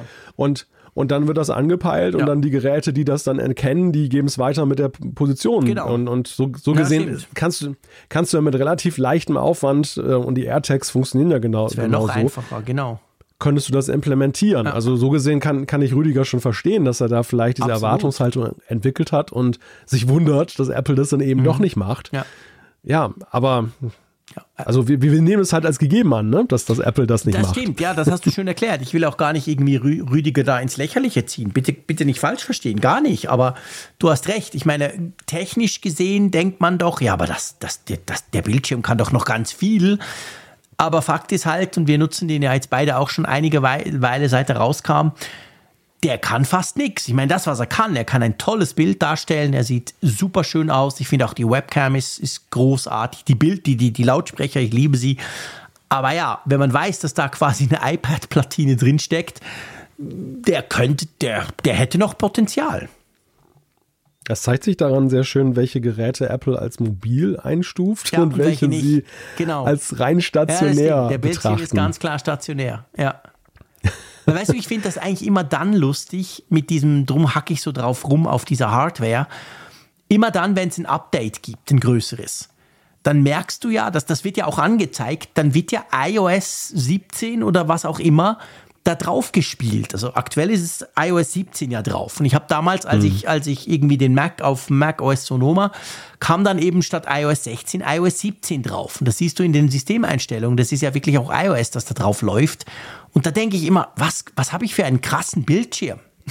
der ein iOS drauf laufen lässt, nur damit er quasi einen Lautsprecher und eine Webcam ansteuern kann. Ja, das finde ich das nach wie vor, auch nach der langen Zeit, den ich habe, immer noch ziemlich crazy. Ja, ja, und wie wenig sie am Ende da doch draus genau, gemacht haben. Ne? Genau, ja, absolut. Aber ja, ja, also Rüdiger, geht leider nicht. Du musst, wenn du das willst, halt doch ein AirTag hinten dran kleben irgendwo, was wirklich ein bisschen schräg ist, da gebe ich dir recht. Aber ja, und wenn du magst, darfst du uns natürlich gerne schreiben, weil ich glaube, das wird auch den einen oder anderen Hörer oder die Hörerin noch interessieren, warum du das denn machen möchtest. Ob du den wirklich stationär oder irgendwo hast, wo du Angst hast, dass den ein, dass den jemand unter den Arm klemmt oder so. Das, das würde mich persönlich schon auch interessieren. Also wenn du Lust hast, fühle dich überhaupt nicht verpflichtet, dann schreib uns doch noch. Das fände ich ganz witzig. Wobei er hat ja auch geschrieben, dass da der Schnee so hoch liegt. Vielleicht hat er auch Sorge gehabt, dass der irgendwie im Schnee begraben ist. ja, aber dann nützt dir, ich weiß nicht, dann nützt dir natürlich das Wo ist Netzwerk auch nichts. Ich meine, es ist generell ja ein Problem. Ich meine, der hat ja keinen Akku. Also klar, ja. ein iMac, der hat auch wo ist und der hat auch keinen Akku, Akku aber ja. der funktioniert ja dann in dem Moment, wo du ihn aussteckst, nicht mehr. Dann, das heißt, wenn du, wenn ich mir den klaue und damit durch Bern spaziere, dann macht er gar nichts, selbst wenn er wo ist hätte. Erst wenn ich ihn bei mir zu Hause wieder einstecke, würde er das ja dann eigentlich hm. aktivieren, oder? Wobei das, das trifft ja zum Beispiel auf den Mac Mini und den Mac auch Studio zu. auch zu, Absolut. Die, die Apple ja wiederum im Wo ist Netzwerk hat. Auf den iMac auch. Ja, ja, klar, stimmt und, schon. Und, und, das, und das sind ja eigentlich auch ziemlich stationäre Geräte. Also, ja, ja also, die, also Mac Mini die und Mac Studio noch so halb, aber ich meine, der iMac, den eben, da hast du ja auch so einen riesen Bildschirm. Ja, also so gesehen, ja, Ja. in der Tat, sehr, sehr merkwürdig. Spannende Frage. Spannende die Frage, siehst du, ein, eine ganz ja. einfache Antwort, aber die hat uns dann gleich ein bisschen ins Philosophieren gebracht. Was wir da gerne mal Was machen. wir gerne mal machen, genau, absolut definitiv. Aber das machen wir auch gerne nächste Woche wieder. Drum würde ich doch vorschlagen, wir machen unter die Ausgabe 410 einen Punkt. Bist du einverstanden? Ja, aber sehr gern. Gut, dann machen wir das. Malte, es war mir eine Ehre, es war mir ein Vergnügen und ich bin unglaublich happy, dass ich das wieder machen darf und kann. Mit dir Ebenso. zu plaudern, mit euch da draußen zu plaudern, eure coolen Zuschriften zu lesen und einfach generell diese Community am Leben zu erhalten, beziehungsweise diese Community mit Inhalten zu befüllen. Das macht riesig Spaß. Das wird es auch nächsten Mo Mittwoch wieder. Dann werden wir das nämlich wieder tun. Und bis dahin sage ich wie immer Tschüss aus Bern. Hab schon kurz gezuckt, ich hörte kurz einen Monat raus. Nächsten Monat raus. Ja, nee, nee, ich war gerade, ich, ich habe tatsächlich auf mein, Ah, ähm, auf mein Display, also auf mein Mac geguckt, auf, auf Stock. Ja. Und ich habe ja unten da immer, das hast du sicher auch, den Kalender drin. Und Ja, ja. der war ja, als wir losgelegt haben, war ja das der Nikolaustag, der sechste. Und inzwischen sind Jetzt sie über siebte schon. Mhm. Mitternacht, jetzt steht dort schon der siebte. Und ich war tatsächlich ganz kurz verwirrt, hat mich aus dem Redefluss rausgebracht, dass Ah, da eine Gott sei Dank, sieben steht. Ich, ich bin erleichtert, denn ich zitterte schon, dass, es, dass ich schon wieder so lange warten muss, bis ich dieses Vergnügen das war eine habe. Nein, Ausnahme, das wird jetzt erst in acht Jahren wieder vorkommen. Punkt. das ist gut. Das ist ein Wort und das, dem ist eigentlich nichts mehr hinzuzufügen, außer dass wir noch unserem Sponsor danken, NordVPN, wenn ihr das tolle Angebot im Dezember euch mal angucken wollt, nordvpn.com slash Apfelfunk, Link und so weiter gibt's ja auch in den Show Notes beziehungsweise in den Kapitelmarken. Ja, ein, zwei Danke auch von der Nordsee, der noch verschneiten Nordsee. Bis nächste Woche. Tschüss.